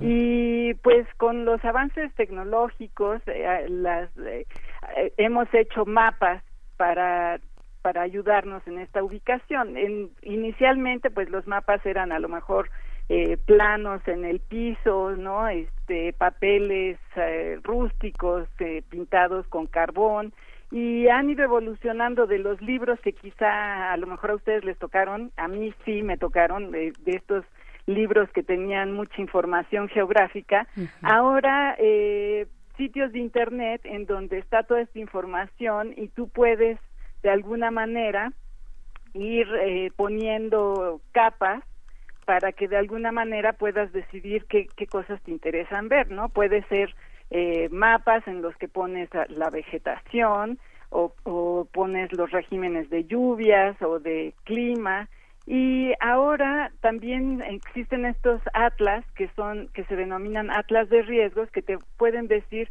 qué tipo de problemas puedes eh, sufrir o padecer en algún lugar, algún peligro natural que pueda afectarte eh, a la salud o a la vida, ¿no? Y que de alguna manera te previene. Estos, como les digo, se llaman atlas de riesgos y son una herramienta eh, fundamental de información que nos permiten visualizar distintos riesgos dependiendo de diferentes zonas, zonas o territorios geográficos. Eh, hoy, eh, como les digo, estos eh, atlas son en formato digital y pues el usuario va decidiendo qué es la información que le interesa conocer. Eh, pueden incluso estos eh, eh, atlas ahora hasta tener información histórica, cosa que antes, bueno, pues un atlas pasaba de moda, digamos, y ya, ¿no? Este, comprabas la edición siguiente.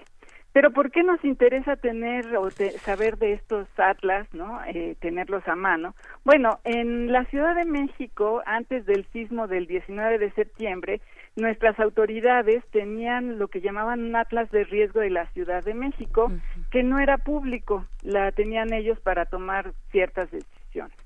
Después del terremoto del 19 de septiembre era necesario que este atlas estuviera disponible para todo el público y eh, si lo googlean, digamos, en, eh, podrán, así como Atlas de Riesgos de la Ciudad de México, cualquiera lo puede encontrar y yo les puedo dar incluso la liga en un ratito. Eh, para los habitantes de la Ciudad de México, este Atlas puede ser muy útil porque pues te puede decir ante qué riesgos está tu casa, la escuela o, o la colonia y tú como ciudadano puedes eh, aprender, ¿no? A saber eh, ante qué riesgos puedes estar, puedes demandar que, que se, se tomen ciertas decisiones y pues como, como ciudadanos o como familias podemos tomar mejores decisiones, incluso decidir si queremos vivir en un lugar determinado o si tenemos que esperar que las construcciones tengan ciertas características, ¿no? Para proteger nuestra vida o incluso para planear los planes de emergencia familiares que de los que ahora se ha estado hablando mucho. Desafortunadamente, conforme se ha ido usando este atlas, el público ha dicho que hay problemas, ¿no? Para para entenderlos. Uno de ellos es el lenguaje, que la gente dice, bueno, no entiendo ciertos términos técnicos. Y eh, por otro lado, asociaciones civiles han dicho que pues esos eh, mapas o esos atlas tienen que ser importantes para hacer la, la el ordenamiento territorial, o sea, decir en qué zonas se deben, por ejemplo, construir e-, edificios de cierta altura o este, que tienen que tener ciertas condiciones para tolerar eh, por ejemplo, un tipo determinado o una intensidad determinada, determinada de sismos, etcétera, ¿no? Y como digo, este es un proyecto que en el que ha estado trabajando el Instituto de Geografía de la UNAM, en particular la doctora Nacheli Ruiz, que es investigadora de ese instituto, con un grupo multidisciplinario de trabajo. Eh, lo que están pidiendo ellos ahora, eh, en vista de que la gente se ha manifestado eh, que eh, les interesa tener como más opinión al respecto, lo que quieren es, a través de un hashtag que se llama Cuéntame tu riesgo, es que quieren que la gente contribuya a, con información sobre los, los asuntos que han tenido que ver con, con riesgos, ¿no? Entonces, ellos esperan con, eh, voy a ponerles esta información para que el, público nos pueda ayudar con este proyecto. Eh, ellos lo que esperan es que puedan confrontar eh, los acontecimientos de riesgo de la ciudad de México con lo que percibe la ciudadanía. Y con esta información, con las demandas que reciban y las necesidades que manifieste el público, lo que esperan es proponer elementos para mejorar el diseño y eh, mejorar las posibilidades de aplicación de esta de esta iniciativa y de este atlas de riesgos. Entonces, si la gente nos ayuda y comparte este esta, este hashtag y esta información que tengan, pues los habitantes de la Ciudad de México tendremos un mejor atlas de riesgos, será mejor diseñado y tendrá más información y será más útil para todos los que vivimos en esta en esta ciudad no es es una iniciativa muy interesante. Eh, esperan con esto poder encontrar eh, recomendaciones dirigidas a la sociedad civil en caso de desastre y eh, se incorporará información sobre el Servicio Sismológico Nacional, acceso eh, acceso general, ¿no? Eh, por ejemplo, ahorita en, me estaba llegando un llamado de, de, la Semarnat, ¿no? Y de Protección Civil que está otra vez en actividad el volcán Popocatépetl, ¿no? En este, en estos casos es muy útil tener un, un atlas de riesgos porque la gente, por ejemplo, puede saber eh, hacia dónde moverse, ¿no? Qué, qué, eh, qué esperar, etcétera, etcétera, ¿no? Es, es una iniciativa muy bonita que espero que pues todos nuestros escuchas lo puedan lo puedan participar. Por supuesto, sí, no, es una muy buena noticia. Ojalá que evolucione, que no se quede, eh, pues, en una buena intención. Ojalá que sí, pues, esto se hace entre todos, entre todas. Es hashtag Cuéntame tu riesgo, eh, pues, para saber un poco de todo de, nuestro ambiente, de nuestro contexto, dónde se decantan las lluvias, ¿no? Donde, eh, vaya, todos los elementos y características del lugar en que vivimos, doctora Clementina Guigua, porque además, o sea, el acceso a la información que, debería estar ahí público, que está público, además tiene que ser así tiene que ser entendible, ¿no? Exacto, pero si no lo decimos los ciudadanos, bueno, los investigadores nunca se van a dar cuenta. Por eso es muy importante esta participación ciudadana. Es una manera nueva de, bueno, yo creo que así es la democracia, pero es una manera nueva de percibirlo y de también nosotros hacernos responsable de la parte que nos corresponde, ¿no? Como ciudadanos. Totalmente. Pues bueno, ahí está este esta invitación, hashtag Cuéntame tu riesgo y pues estaremos nutriendo esta iniciativa. Doctora Clementina Kiwa, muchas gracias. No, muchísimas gracias a ustedes y abrazos a todos. Gracias, Clementina. Gracias. Pues vámonos, ya, casi estamos a punto de despedirnos. Yo quería hacer una recomendación, porque es una recomendación muy sentida. Hoy, hoy hay un conversatorio en torno a Luis Villoro, el filósofo, el padre, el guía, es una postal íntima que hará Carmen Villoro hoy a las seis de la tarde. Carmen Villoro es editora, es psicoanalista, es poeta y es la directora de la, eh, de la Biblioteca Octavio Paz, ahí en Guadalajara. Esto se va a realizar en Francisco Madero número uno, en la Plaza del Carmen, en Coyoacán. Es muy interesante esta, esta visión de una hija. Ya Juan Villoro había tenido una, un desarrollo sobre lo que significaba su padre, pero yo creo que esta, esta postal sobre uno de los grandes filósofos de nuestra universidad y del país va a ser muy interesante y además en este contexto de los 80 años del exilio español vale la pena que se acerque a esta, a esta visión de Luis Villoro. Así es, pues ahí está la invitación y también les invitamos a permanecer en Radio UNAM y a escuchar qué es lo que tenemos preparado el día de hoy para ustedes. Primer movimiento. Hacemos comunidad. Hoy en Radio UNAM. Y bien, ya está con nosotros nuestro querido amigo del Servicio Social, Adenir Martínez, que además hoy está cumpliendo años. Felicidades, Adenir. Muchas gracias, muchas, muchas gracias. Los años, los suficientes. Sí, los suficientes, los, necesarios. Muy bien, muy bien. Más de 18. Más de 18. Sí, un más poquito de más de 18. Ya servicio social, así es que más de 18 podemos decir. Pero eh, de verdad ha sido muy muy padre estar aquí contigo trabajando. Muchas gracias igualmente. Ha sido una gran muchas, muchas gracias. Adenir. Bien. Pues bien. Pues cuéntanos, por favor. Hoy en Radio UNAM, por el 860 de AM, a las 10 de la mañana terminando primer movimiento, tenemos Brújula en mano, en nuestro programa de orientación educativa. A las 12 del día, Diálogo Jurídico en vivo. A las 14 horas, la Feria de los Libros, también en vivo. Hasta las 20 horas, Perfiles. Y terminamos la transmisión a las 21 horas con La Guitarra en el Mundo. Por el 96.1 de FM. Ah, eh, de 10 Sí, sí. No, no, no, Ah, adelante, adelante. Sí, de 10 a 11 terminando. Primer movimiento, Xochicóscatl, arte y cultura de nuestros pueblos indígenas. A la de 1 a 3, en nuestro Noti Prisma RU. A las 18, Conciencia, Psicología y Sociedad. Que hay que decir que hoy se estrena la cuarta temporada de Conciencia. Psicología y Sociedad, ese espacio de la Facultad de Psicología, donde eh, pues estamos eh, Frida Saldívar, eh, está también Uriel Gámez durante un tiempo más y Berenice Camacho, obviamente también. Así es que pues, inicia, no se pierdan la cuarta temporada de Conciencia, Psicología y Sociedad. Adenir. Así es. Eso es a las 18 horas. Ah, ya sé. A las 19, Panorama del Jazz, que hoy tenemos una compilación de música. um, de Koschel, así se llama esta compilación de varios eh, artistas. Y terminamos a las 20 horas con Resistencia Modulada. Hoy, Muerde Lenguas y Cultivo de Ejercicios. Así es, literatura y música en la resistencia.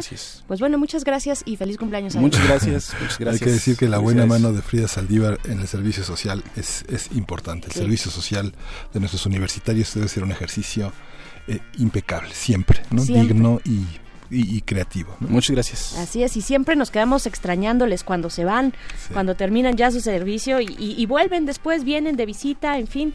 Bueno, pues ya nos vamos a las 10 de la mañana. Gracias, Miguel Ángel Quemán. Gracias. Nos vamos a ir con música, ¿verdad? Nos vamos a ir con algo de música, gracias a la producción y a ustedes que se mantuvieron en sintonía. Vámonos Vamos a escuchar de Nosu Spirit Beat. Y esto fue primer movimiento. El mundo desde la universidad.